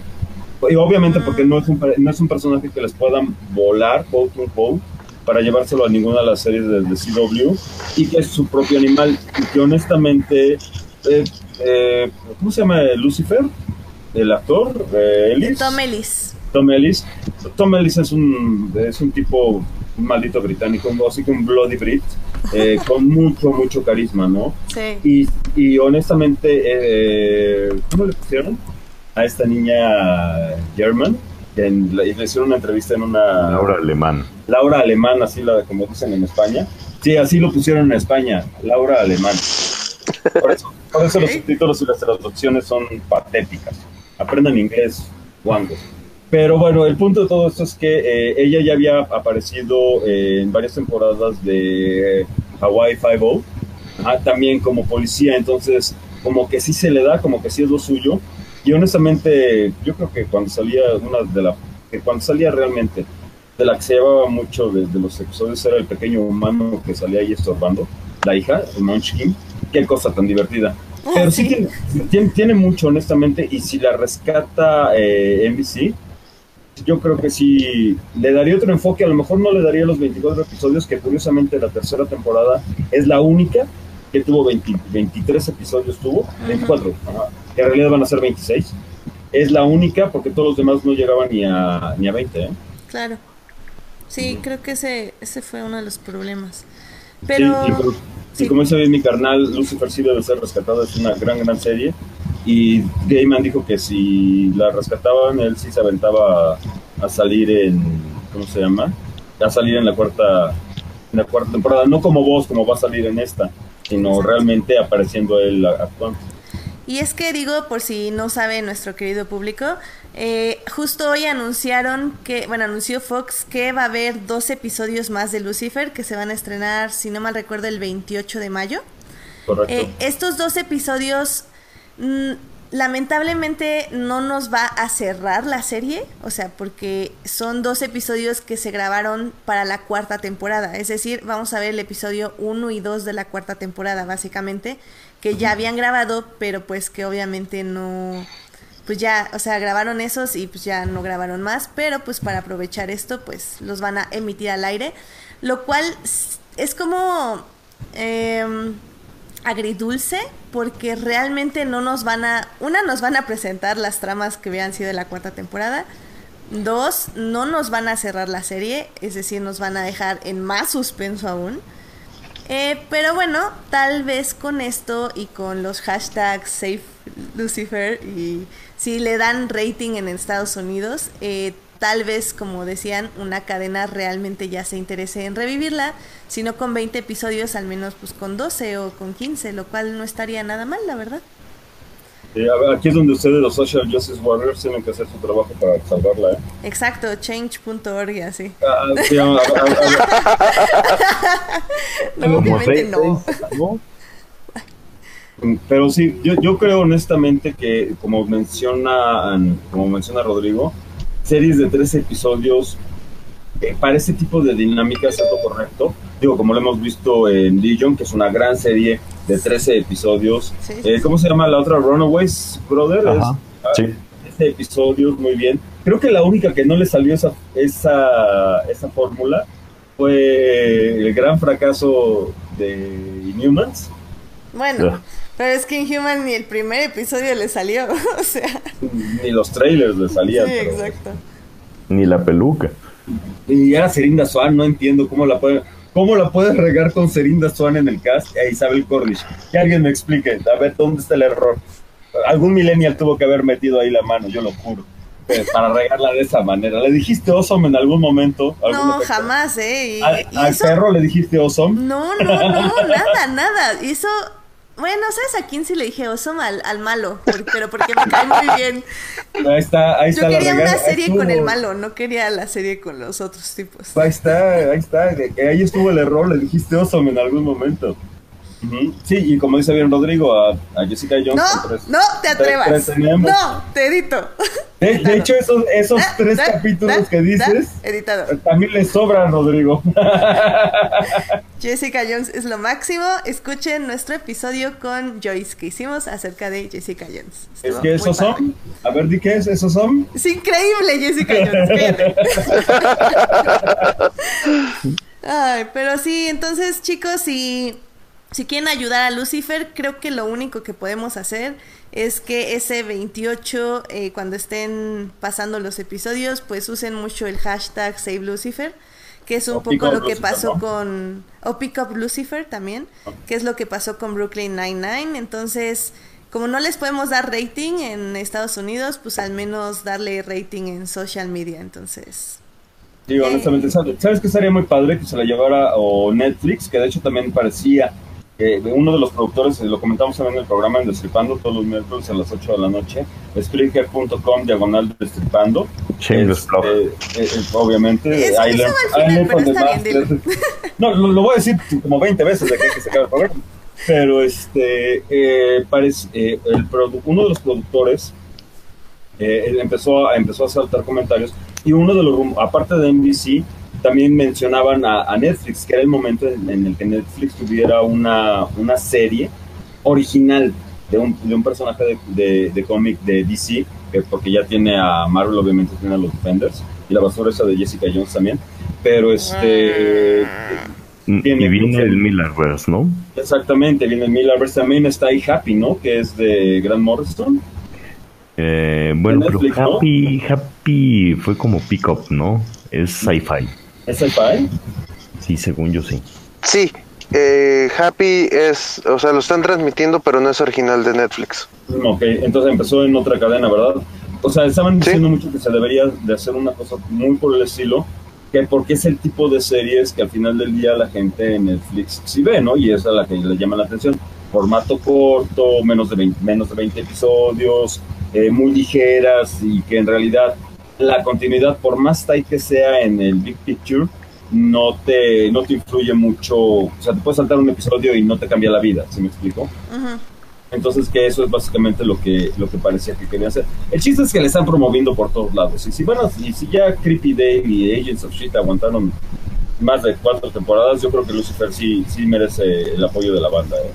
Sí, sí lo merece. Sí, a pesar de que, como digo, no me encantó esta tercera, creo que es una serie que no ves muy seguido. O sea, no ves ese tipo de humor, no ves ese tipo de, de historias. Y la verdad es muy divertida y todos sus actores tienen muy buen carisma. Y, y sí, hasta, o sea, que vi- si bien no me gustó, como digo, esta tercera temporada, la verdad es que sí te salen un par de lagrimitas así en ciertos momentos. Y aparte el maldito cli- cliffhanger, el, el final de temporada está buenísimo. Está No muy dejar- O sea, por bueno. amor de Dios, es así de que, oh, oh, oh, no, espérenme tantito.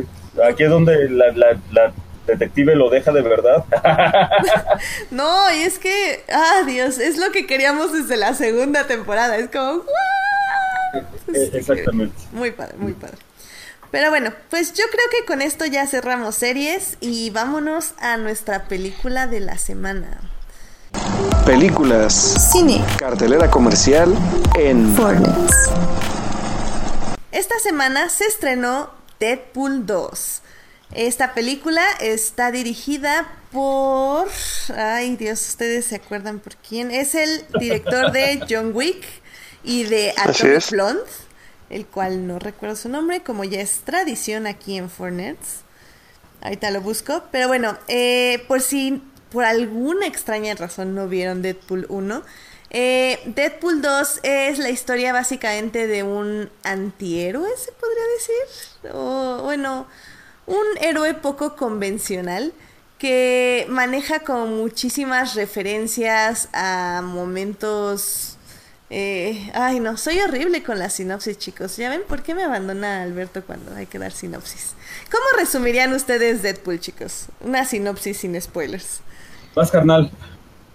Pues muy sencillo, es, es el héroe que le vale mouse todo, es el más irreverente que puedes encontrar, es alguien que rompe el cuarto muro, o sea, está en comunicación con la, con toda la- con todo el público y realmente eh, pues es un mercenario eh, que pues, está loco, tal cual, o sea, no, no puede morir y por lo mismo está zafado, completamente zafado, y te va a hacer pasar los momentos más, más divertidos si tú tienes un sentido del humor en lo que es la extensión del sentido del humor. O sea, aguantar todas las incorrecciones, el decir, oye, me dijo tal cosa, ay, no me voy a ofender. No, al contrario, es diviértete. O sea, diviértete, porque es alguien que hace mofa hasta de él mismo. Claro. Sí, sí, sí. Y digo, no sé a ustedes qué les pareció, pero a mí esta segunda parte me gustó muchísimo más que la primera. O sea, la sentí con muchísimo mejor ritmo, eh, mejores, o sea, como... No digo que la primera se haya censurado, pero siento como que ya supieron qué podían hacer con el material que tenían y lo super mega explotaron. Además de que si bien no hay como personajes secundarios. Bueno, o sea, sí hay, pero no son como súper mega importantes. Creo que hay muchísimos cameos y partes que rodean a Deadpool que tienen muchísima más importancia que la primera película, donde solo era Deadpool. Y creo que eso le ayuda muchísimo a la cinta. Pues de entrada ya soltaron más varo, ¿no? Porque ya ahora sí aparecieron los X-Men. no manches, necesito ver un freeze de esa imagen porque fue como, ¿qué, qué, qué, qué? Oh my God. O sea, están todos, el que cierra la puerta es The Beast, se ve Cyclops, se ve Jean Grey, se ve Quicksilver. Quicksilver. De hecho está Mac Macaboy, está ahí también sentado. Sí, sí, sí. Está genial eso. Entonces, o sea, tiene varo la película porque ahora sí les alcanzó para más X-Men como pidió en la primera. Ajá. Este, los efectos de, de Cable están muy, muy buenos. El Juggernaut está, spoiler alert, este, el Juggernaut está impresionante, a diferencia de la basura de Last Stand. O sea, que honestamente nada más era así como el cosplayero de una convención a donde no me dejan entrar por culpa de, mis carnales. Este. no, bueno.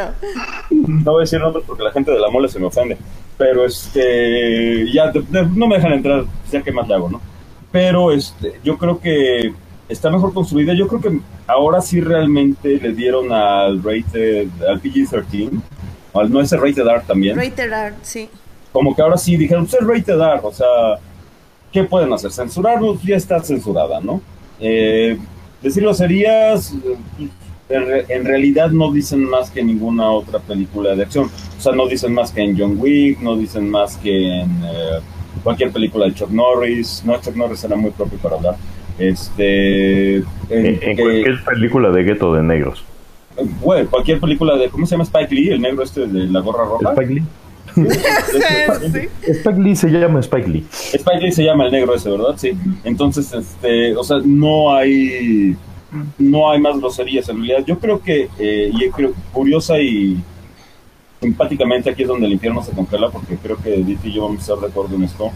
Creo que abusan más de las groserías en los subtítulos, o por lo menos en las dos líneas que yo leí, que, este, que, en, eh, dentro de la película. ¿eh? Sí, ya lo estábamos diciendo en Twitter. No, no nos estábamos peleando, nada, estábamos hablando no tan civilizadamente.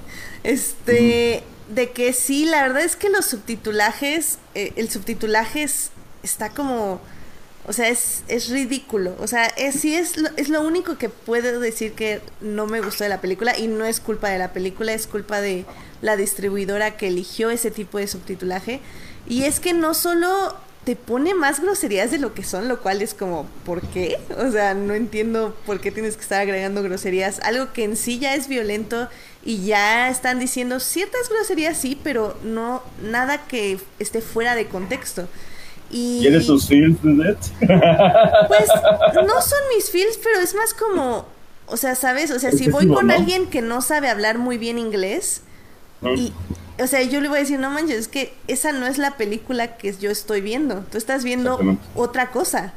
O sea, y es y, da coraje porque pues es como si, si fuera así, pues mejor la voy a ver doblada y ya y nadie se enoja porque ni, ni voy a saber qué están diciendo realmente. ¿A ti qué te gustó, Burbu? ¿Verla doblada o las palabras como tales, compadre? Perdón, es que está el burro ahí, viejo conocido. En el chat, sí. Todo mal con ustedes. pero, pero, digo, aparte del subtitulaje, creo que la película efectivamente funciona muy, muy bien. Y, y Dios, es que creo que para hablar de ella, creo que más bien tenemos que hablar de nuestros momentos favoritos de la cinta, porque realmente no... hay más que decir de esto. Es que no hay, yo creo que, y lo estábamos comentando en, creo que fue en el Behind the Mix, ¿verdad? Brother. Creo que sí. Eh, del- sí, creo que fue- hablamos de él en el Behind the Mix. Behind the Mix, obviamente, como el buen Super Rodrigo Díaz sabe, desde el Hall of Justice, como productor, hacemos un segmento en video para todos nuestros Patreons. Patreon.com, diagonal destripando. Ahí es donde pueden, este, nos pueden acompañar, pueden aportar para que sigamos produciendo material de alta calidad y enseñarles a los demás. no offense. Ahí sí somos el equipo casi completo siempre. Menos cuando el Wookiee se queda aquí, se queda dormido, güey, pero bueno, este... No, O sea, no eh, grabamos son- los viernes, ¿eh? Pero bueno. A, mí, a mí el Wookiee me dijo otra cosa, pero bueno. no, pero no, eh, como decíamos en el Behind the Mix, eh, la, la cuestión de, de Deadpool es que te ríes desde que empieza la película Sí. hasta que termina la película. Y, eh, yo la vi el jueves, era el sábado y yo todavía me estaba riendo de la, de la maldita película. O sea, le pega a DC, le pega al creador, que porque creo que ahí sigue la disputa entre Misiesa y. Eh, Liefeld. se llama? Liefeld, gracias. Creo que sigue la disputa por, bien que, por ver quién la creó, pero del que se burlan es de, de Liefeld, obviamente. Eh, se burlan de las mismas películas de, de X-Men. Eh, está el, el cameo del, del postcredit, está excelente. Y es, el, yo, es el mejor after credit que he visto. yo- yo honestamente sí. Y aquí lo más interesante es que creo que va a ser un after credit que va a tener muchas. Creo que es el primero que realmente va a tener consecuencias más allá de presentarte un personaje. Creo que es un after credit que vas a decir, güey, este idiota ya cambió todo. ¿En qué momento lo hizo y como por qué lo dejaron, no? Pero, Exacto. pero lo hicieron los X-Men primero, ¿no? ¿Perdón? ¿No lo hace Singer de cierta manera? Eh, ¿En cuál. En Days of Future Past. Es- eh, ah, sí, efectivamente. Pues- Cuando dice lo de la 3 no pasó, esto no pasó, todo esto. Yo creo que no, porque después de, este, de Days of Future Past nos deshicimos de. ¿Cómo se llama? La, la que era muy guapa, pero de repente nos dimos cuenta que tenía pies de hombre lobo. Ay, Dios santo, sí. Esta, ¿Cómo se llama esta mujer? Em Jensen. Famke Janssen. ¿Qué? ¿Cuál es tu problema? No hables mal de Famke, bebé. Tiene No, no, pies de no. hombre lobo. ¿Cuál es tu problema? No pies, es amor de cierto. ¿Dónde la viste en este? Y es más masculina que mi Carlanito, pero... O sea, por amor de pero que los tres juntos con barba, más dan campos incluido y los cuatro con barba, güey. No O es sea, por amor de cierto. Dios. Deja Famke en paz. No, nos, vemos, nos, vemos más Bye. nos vemos más femeninos nosotros, güey. No vuelven a ver en todo el programa. Mira, e- eso lo supieron hasta los productores de Nip Tuck. Exactamente, por eso le hicieron nombre. Mm, ah, Ok, ¿No sigamos, viste Nip por favor. ¿No viste Nip Tuck, verdad? Sí, sí, sí lo vi. Sí vi esa temporada justamente. Ahí está, ¿ves? Te Y digo. me traumé bastante. Nip Tuck estaba fuerte. Muy fuerte. Oye, sí, ¿no? La vi cuando tenía como 18 años, 17. Eso explica tantas cosas de, de tu justicia social en internet. Yo Mira. entiendo tanto. Hasta, hasta- hasta Rodrigo Díaz dice que tiene pies de hobbit. ¿Verdad que sí, güey? Famke Tiene hermosa. No me la No, toques. no. No, pues nadie la toca, pues da miedo, güey. Bueno, sigamos con Deadpool. Entonces, Ah, pero te digo, yo creo que eh, el cambio más importante fue en Age of Apocalypse. No, ese no era Apocalypse, ¿verdad? Porque las eras eran, son las de Avengers y era lo que no era. Es Pero, X-Men este, Apocalypse. ajá, en Apocalypse es donde nos cambian el cast. No es cierto, en First Class. Es desde ahí donde nos van a cambiar el cast. Pero ya no tiene que ver una, con una onda viaje de despla- desplazamiento temporal, carnal. Ahí nada más es este. Se acabó la película, ya no quisimos renovar. Famke Janssen ya no aguanta el close-up. Este, ni, ni con CGI, a otra cosa mariposa, mejor tráigame a Sansa Stark. ¿Y cómo se llama? y vamos a rejuvenecer la, la franquicia, lo cual me parece correcto. Porque de hecho hasta Wolverine se ve más joven. Yo es el extraño, este, ¿cómo se llama? El de Benjamin. Benjamin Button. el caso extraño de Hugh Jackman. Y de Hugh Jackman es Ben- Benjamin Button, ese güey. Entre más viejo se ve, más joven parece. Eh, No es normal.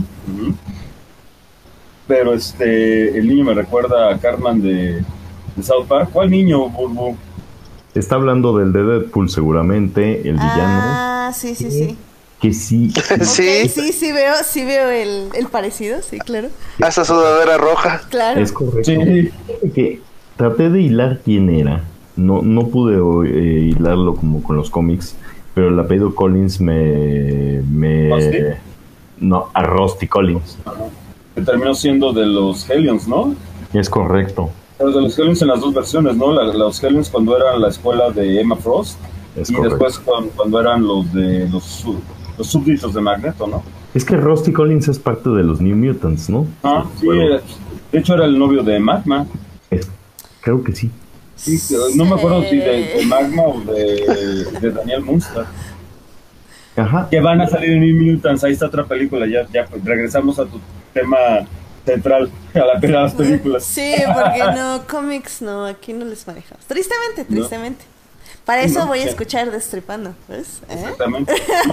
No porque se ofenden. Nada, más le adelanto tantito ya. Ok. No hay problema. Pero, Pero- es Russell Collins, o sea, Rusty Collins, efectivamente. Y de hecho se burlan del mismo nombre Rusty eh, cuando están escogiendo X-Force, si me acuerdo Sí. bien. Es correcto. Sí, que es de correcto. hecho fue el, el momento favorito de Rodrigo Díaz. Mira, el, el- te voy a decir algo. En los cómics hay un eh, villano tan pitero que no sé si sale en el número 2 o en el 3, no me acuerdo de X-Men, que es el Vanisher. Sí, es Esta es la mejor aparición que ha tenido el Vanisher en su vida. Sí, de hecho sí, ¿eh? Es, eh, y es Brad Pitt, ¿no? Es Brad Pitt, sí, claro. Ajá. correcto. Sí, es- increíble. Sí, sí, sí, es que, te digo, yo, eh, Domino, que era, eh, muchos nos quejábamos así por la estúpida corrección política de que, a ver, ¿cómo te explico? Domino es, no es blanca, es albina casi casi, de, de piel muy blanca, y el círculo en el ojo es negro. Ya viéndola en pantalla, honestamente, como es Marvel, a mí no me importa, pero no me molestó verla. Y No, ese creo que es aspecto algo de lo mejor de la película, de hecho. el manejo de los poderes de Domino a mí me traía botado de la risa Sí. hasta la pared de enfrente. ¿eh? Sí, sí, sí. Eso y la batalla con este con Juggernaut cuando lo dejan en la alberca. Sí. Ahora sí que plug it in. Que, que le hacen su enema, ¿no? Sí. no, El es- estilo de la madre Rusia. exactamente. sí. Eh, me encanta también cómo, cómo se burlan de, de los momentos CGI, de que, oh, gran pelea CGI en ese momento. O sea, eh, está muy bien hecho. Eh, yo creo que todos, de hecho, las apariciones de la guapérrima Morena Bacarín, este, aunque son muy poquitos y muy limitados, eh, le dan un muy buen tono, le dan como que esos tres segundos de, de seriedad. Si le dabas más de esos tres segundos de seriedad a la película, se iba democráticamente al caño. ¿no? Es Eh, correcto. son, son los momentos como para que respires un poquito. Son las pausas, se podría decir. Y Pero muy bien acomodadas. sí, y si bien no me encantó que la mataran, o sea, como que al final no entendí como para qué en sí le ayudara a Deadpool. O sea, sí lo entiendo porque justamente es esto, son los momentos de ayuda al niño, no seas así, de mala onda, etc, etc. Eh, realmente sí al final es como un poco innecesario y más porque digo es una gran actriz y obviamente yo la, me hubiera encantado verla en Deadpool 3 que bueno, La vas sí, a ver en Deadpool exactamente 3. que para eso nos ayudó la secuencia after credits entonces Exactamente. como, yeah Pero fíjate de, que- de qué manera tan inteligente salvaron hasta X-Men eh, Origins Wolverine. claro estuvo muy bueno Bueno, salvaron hasta Green Lantern, papá.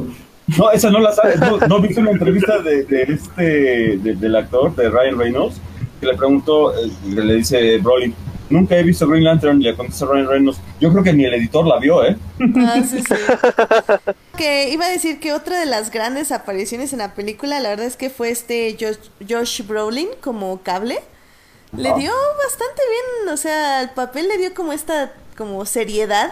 O sea, él era como justo el balance entre las bromas de Deadpool y y pues él justo le ponía como el peso que debía hacer a la trama y eso estaba estuvo muy bien. Aparte del chiste de Thanos me mató, fue increíble. está excelente, excelente. Pero, pero no estoy para platicártelo, yo sé de los cómics, pero evidentemente salieron en un cómic este, juntos bastante tiempo Cable y Deadpool. Y evidentemente uno da el peso de la historia y el otro hace las babosadas de las que te ríes, ¿no? Claro. Ah, pues, Pero, pero, pero está muy bien logrado, honestamente. eh, y yo creo que algo que sí me sorprendió mucho, que no es tan, tan in your face en los cómics, es eh, bien millennial los feeds de, de Cable, que es que cuando regresa en el tiempo dice, bueno, pues ya me quedé, estaré aquí otro rato más en mi familia, pero ya lo salvé. Eh, cuando le pone la, la moneda de plomo, Ah. eh, para, para salvarle la vida, ¿no? O sea, dices, eh, nunca había visto de una manera tan evidente el sentimentalismo barato de, de Cable en, en ningún lugar, honestamente.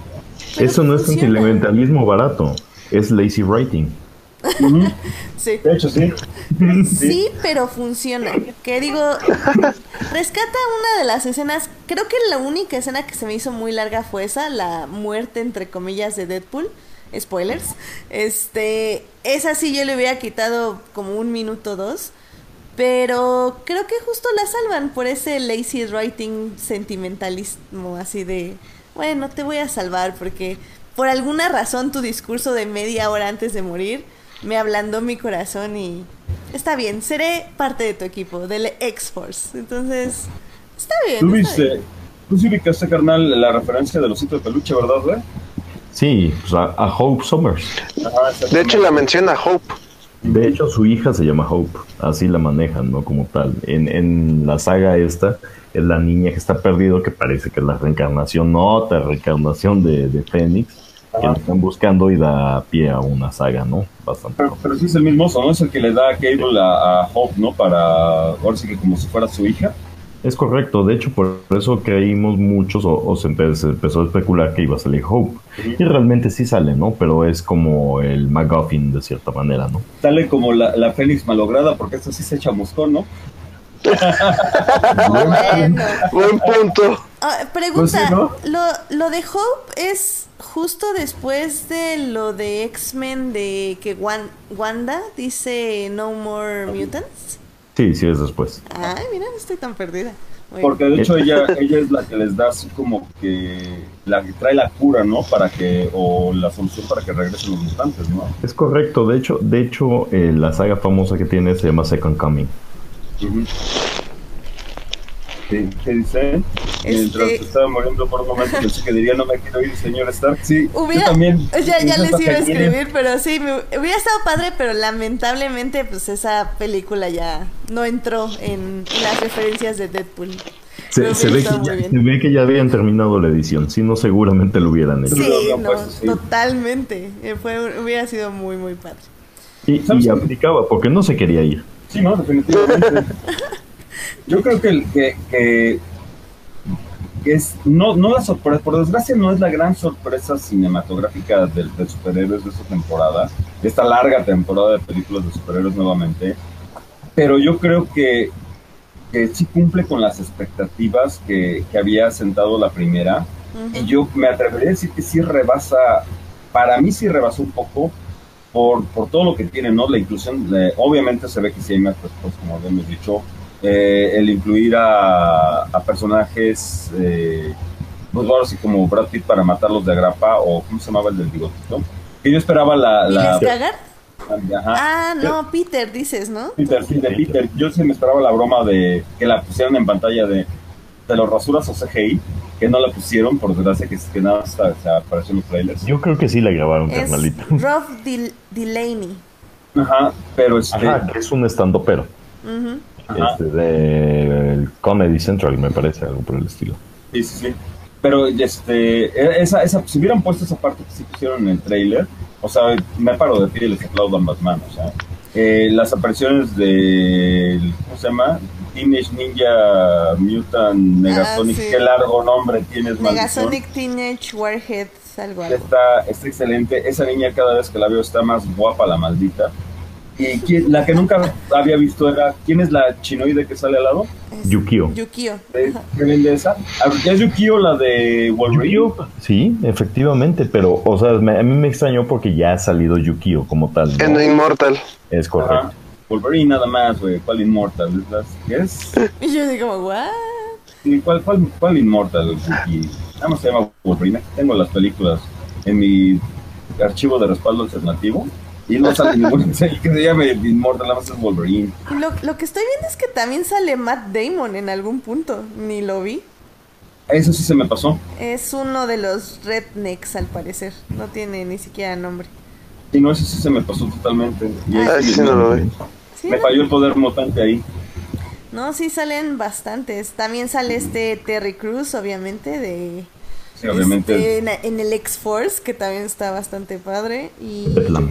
Yo, yo, pe- yo pensé que Shatterstar iba a durar un poco más, por lo menos que sí iba a tener dos, tres golpes o algo así por el estilo. Pero la forma que se despidieron de él, así como que, ay, nadie te va a extrañar, gracias. O sea, está, está también excelente.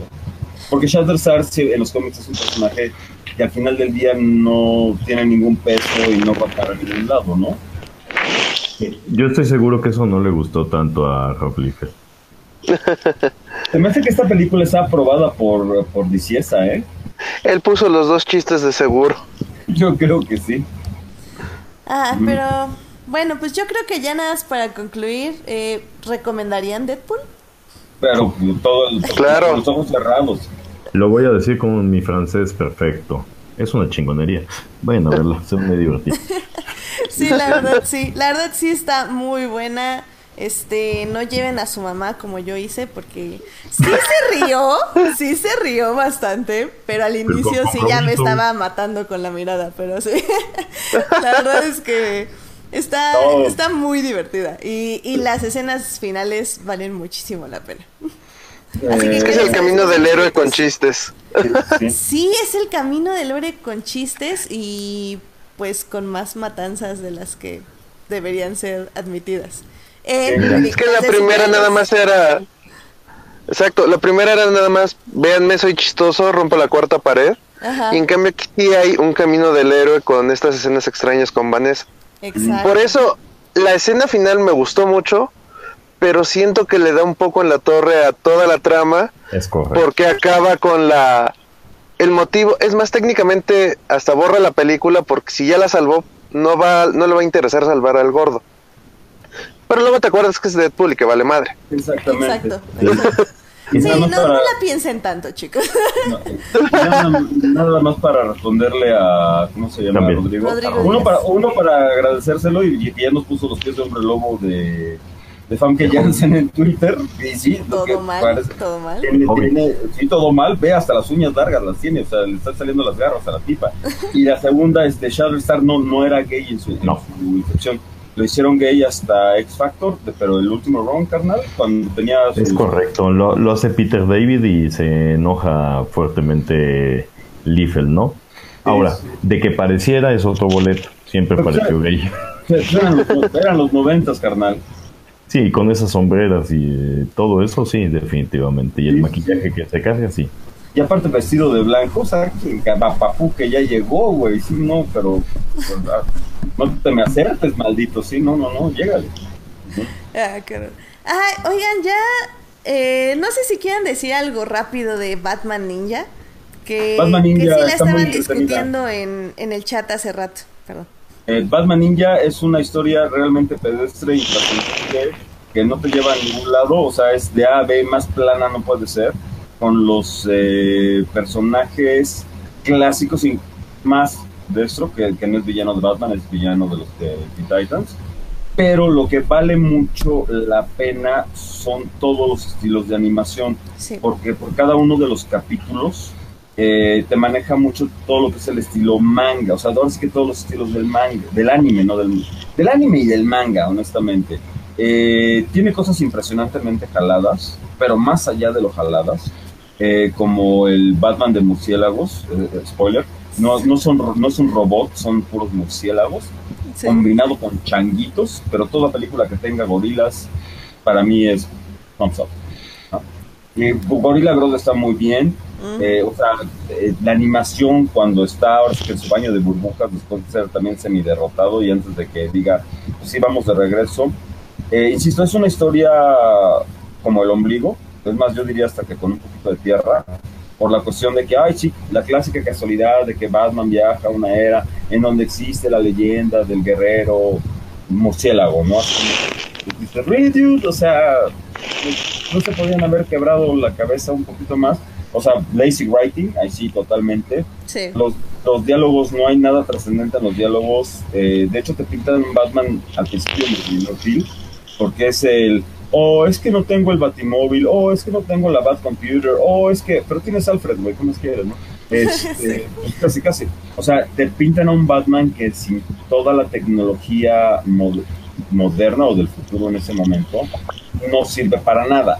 Y es así como que, espérame, Batman antes que depender de toda la tecnología, y esa es la gran gracia de Batman. eh, Batman es Batman por su cerebro y por sus habilidades físicas, no por una baticomputadora no por un batirrobot, no por un batimóvil, ni nada así por el estilo. Me agradó la animación eh, y las partes donde presentan a Catwoman, que están bien hechas, muy lo que platicamos en el programa, muy onda Evangelion, no, más bien muy onda Ranma, eh, así como, como de ese estilo. Eh, buena combinación de animaciones, nada épico, así que dices, ¡ay, güey! Revolucionó la historia de las películas eh, tipo anime, porque no, no lo hace. Pero Un sí- recurso, ¿no? Simple. Ajá, exactamente. Si no tienes nada que hacer mejor y quieres perder hora y media de tu vida y entretenerte en algo, pues vela. Si no la ves, no está en continuidad, no aplica todo el DC Universe o a las series de Batman, por ejemplo, la de. eh, eh, ¿Qué es? De Bad Blood o Son of Batman o Batman vs. Robin. No entra en esa continuidad. Entonces, si la ves, pues igual le sacas cosas entretenidas, te asombras con partes de la animación que están muy, muy bien hechas, te aburres con otras que dices, ah, qué fea está, bueno, no qué fea, sino qué rara esta animación, rompe mucho, y terminas gritando, no manches, ¿cómo tienen robots, güey? o sea, ¿qué No, esa ¿Qué onda con los parte robots, fue que increíble. Fue así como, ¿what? Sí, sí, sí, sí, así como que robots, really, dude, o sea? No, y aparte era literal transformación Power Rangers, así de transfórmate, robot. Y tú así como, ok. Eh, sí, algo así por el estilo, nada, más todo así de morfosis, amigos. Y dices, no, Morfosis, espérate, sí, espérate, no, esa es otra. Esa es otra. Pero sí, no, honestamente, eh, si te gusta el anime, pues, la puedes llegar a disfrutar o te puedes sentir ofendido porque es Batman. Si eres fan de Batman, pues no te va a causar ningún escosor. Y este y si estás de buen humor, pues igual y te entretienes, si no, pues como al Master Podcaster, que no la ha terminado de ver, o como Edith que se quedó dormida, pero pues ella porque Millennial. Pero en fin, Fue un este, ratito. te dormiste como 20 minutos y dura 40.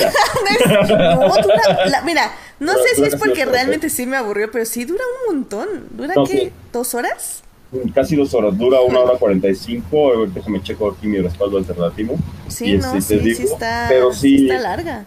Honestamente, para lo intrascendente que es la historia, sí, este, sí exageran un bastante. ¿eh? Sí. Ahorita, ahorita Y te digo, es que como dices, o sea, sí, la animación es muy, muy padre. De hecho, chicos, o sea, si, si lo suyo es ver animación, véanla. O sea, eso sí se las mega, mega recomiendo porque son... eh, es una animación 2D con acuarela, líneas así normales, luego hay líneas difusas, o sea, es, y luego hay líneas muy anime como esta parte de los robots que está bien loco. Entonces, está muy interesante visualmente, o sea, visualmente si lo suyo es la animación y el anime, véanla. De hecho, tiene Pero, partes- hijo, todo lo demás, Dios. Sí, tiene partes de la animación, de hecho, que son como las de Tarzan de Disney, Ajá. que son eh, tres sets diferentes, que se ven, no se ve 3D, pero sí se ven las diferentes capas dentro de la animación, Sí, sí, que sí. vale mucho la pena. Y la película dura una hora 25 minutos y 16 segundos. Híjole, yo la sentí de tres, horror. Nada más porque estamos en tu programa, no te digo nada al respecto, ¿ok? Pero es- está, está interesante. Y Sí, ¿no? Oigan, Sí, sí, sí. porque estuvo este Batman Ninja y también hay un el, el que vi que es como victoriano que fue de Jack del Destripador. Ah, esa es de... Gotham vs. Gaslight. Gaslight. Hay hay ajá, Ga- Gaslight. ¿Hay Sí. algún otro tipo de, de este tipo de Batman? ¿Es como una serie de diferentes Batmans en diferentes épocas o, o qué están haciendo aquí? Sí, son Elseworlds y no nada más. Hay dos, eh, son Prestige Formats. Eh, el primero que es el Bad Gotham by, by Gaslight, que es Ajá. por Brian Augustine y Mike Miñola, que es impresionantemente bueno. Y el segundo que también es por Brian Augustine, pero el dibujo es por el ahora eh, el gran dibujante y por desgracia fallecido Eduardo Barreto, que se llama Master of the Future, que es la continuación. Y de las dos historias, mm, no aparece ni el 20%. Esa es para, esa es película para empoderaditas.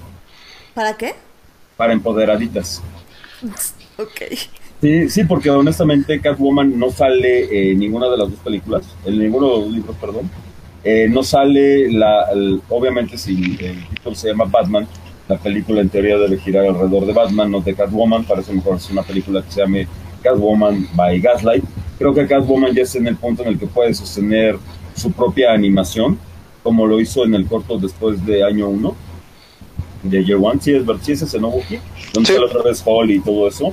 Eh, o, como Ujú. lo, ha- o como lo ha tenido en varias novelas gráficas, no hay necesidad de, de agregársela. Y de hecho, eh, en lo que fue todo el Convergence de DC Comics, hay una, en una de las tierras paralelas del universo DC, eh, está el universo eh, by Gaslight, en donde sí Catwoman tiene un... No, no es personaje central, pero es un personaje importante de ese universo.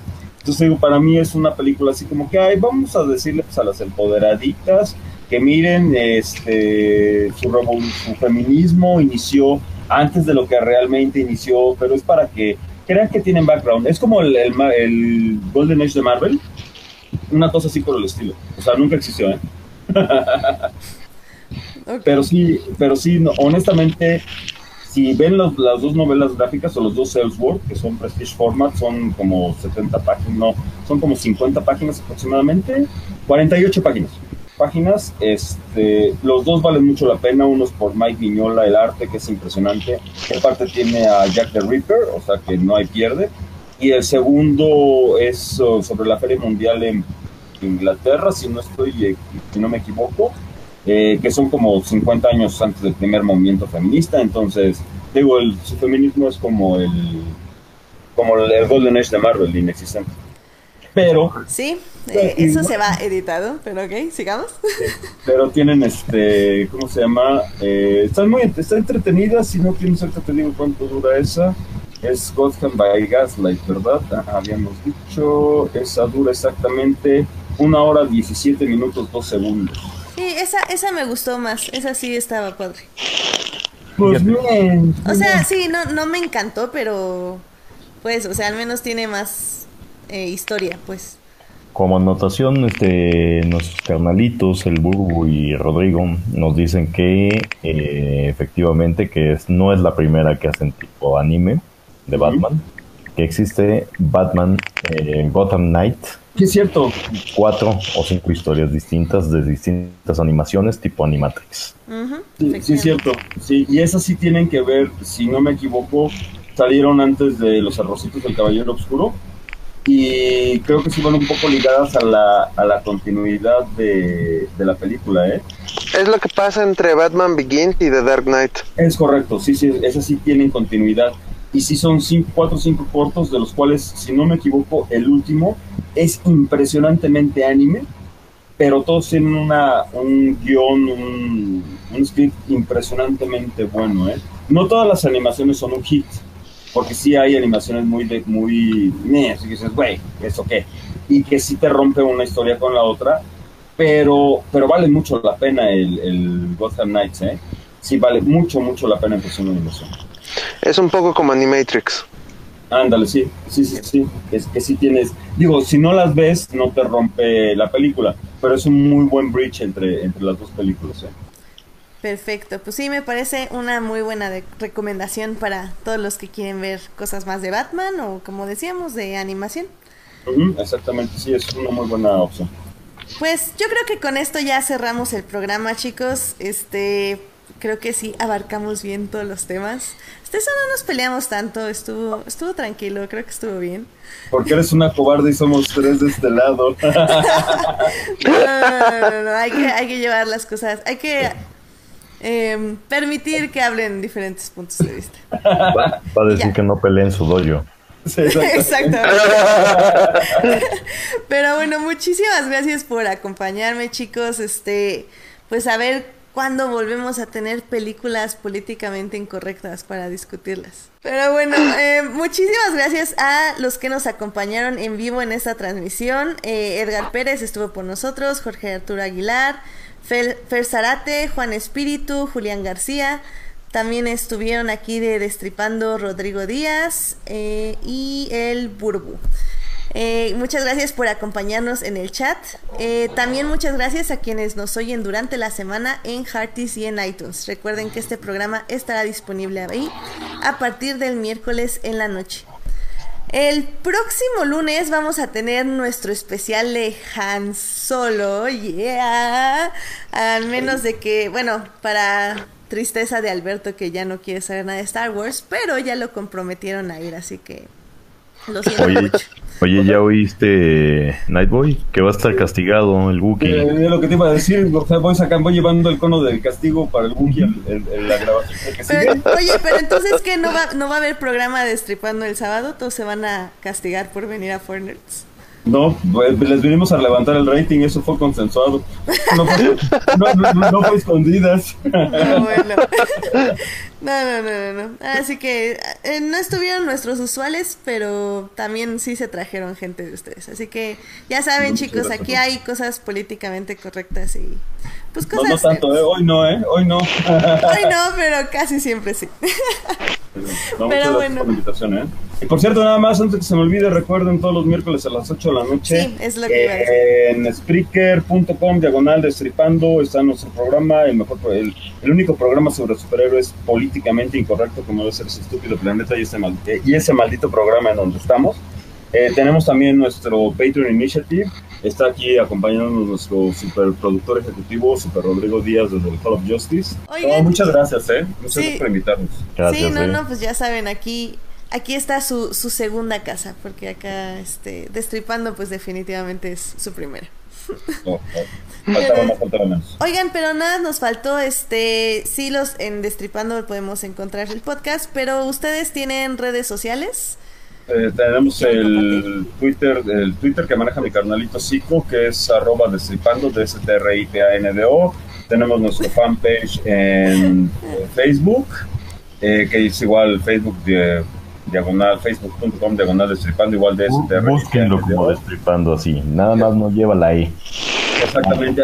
Ay, por cierto, bola de guangos, que este, millennials, guanguetes, eh, tenemos el reto No Geek Left Behind, que es una Ah, carrera que, que organizamos para que dejen de ser chillones y guanguetes.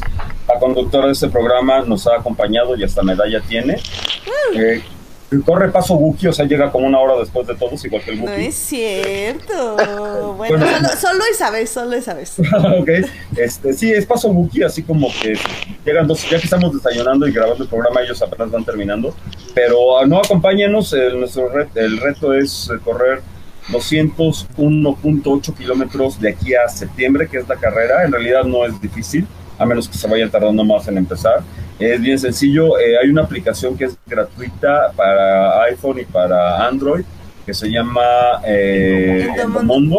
Exactamente, ahí buscan en retos el No Kick Left Behind, eh, se inscriben y va a estar muy padre ese día, el día de la carrera, pues, eh, obviamente es preparación para el No Kick Left Behind la carrera. Ese día corremos, desayunamos juntos, grabamos programa todos. Eh, se pone se pone muy padre, honestamente se pone muy padre. Los invitamos, dejen de ser millennials guanguetes, salgan al mundo real, dejen tres segundos su teléfono. Se llevan su teléfono para oír musiquita y que, que le registre eh, la carrera, obviamente pero va a estar este va a estar va a estar muy muy padre Este, pues bueno, muchísimas gracias por acompañarnos, chicos. Eh, y pues, ya saben, escúchenlos en Destripando. Muchas gracias a todos por escucharnos y nos vemos la siguiente semana en este horario, 10.30 de la noche, el lunes, para hablar de Han Solo. Yeah. Gracias, chicos. Nos vemos. Buena semana. hasta luego gracias igualmente Oye, Edith, Bye. Una duda. Sí. ¿El, el de Fornerts de Han Solo lo vas a hacer solo? No. Bye, ya, vámonos.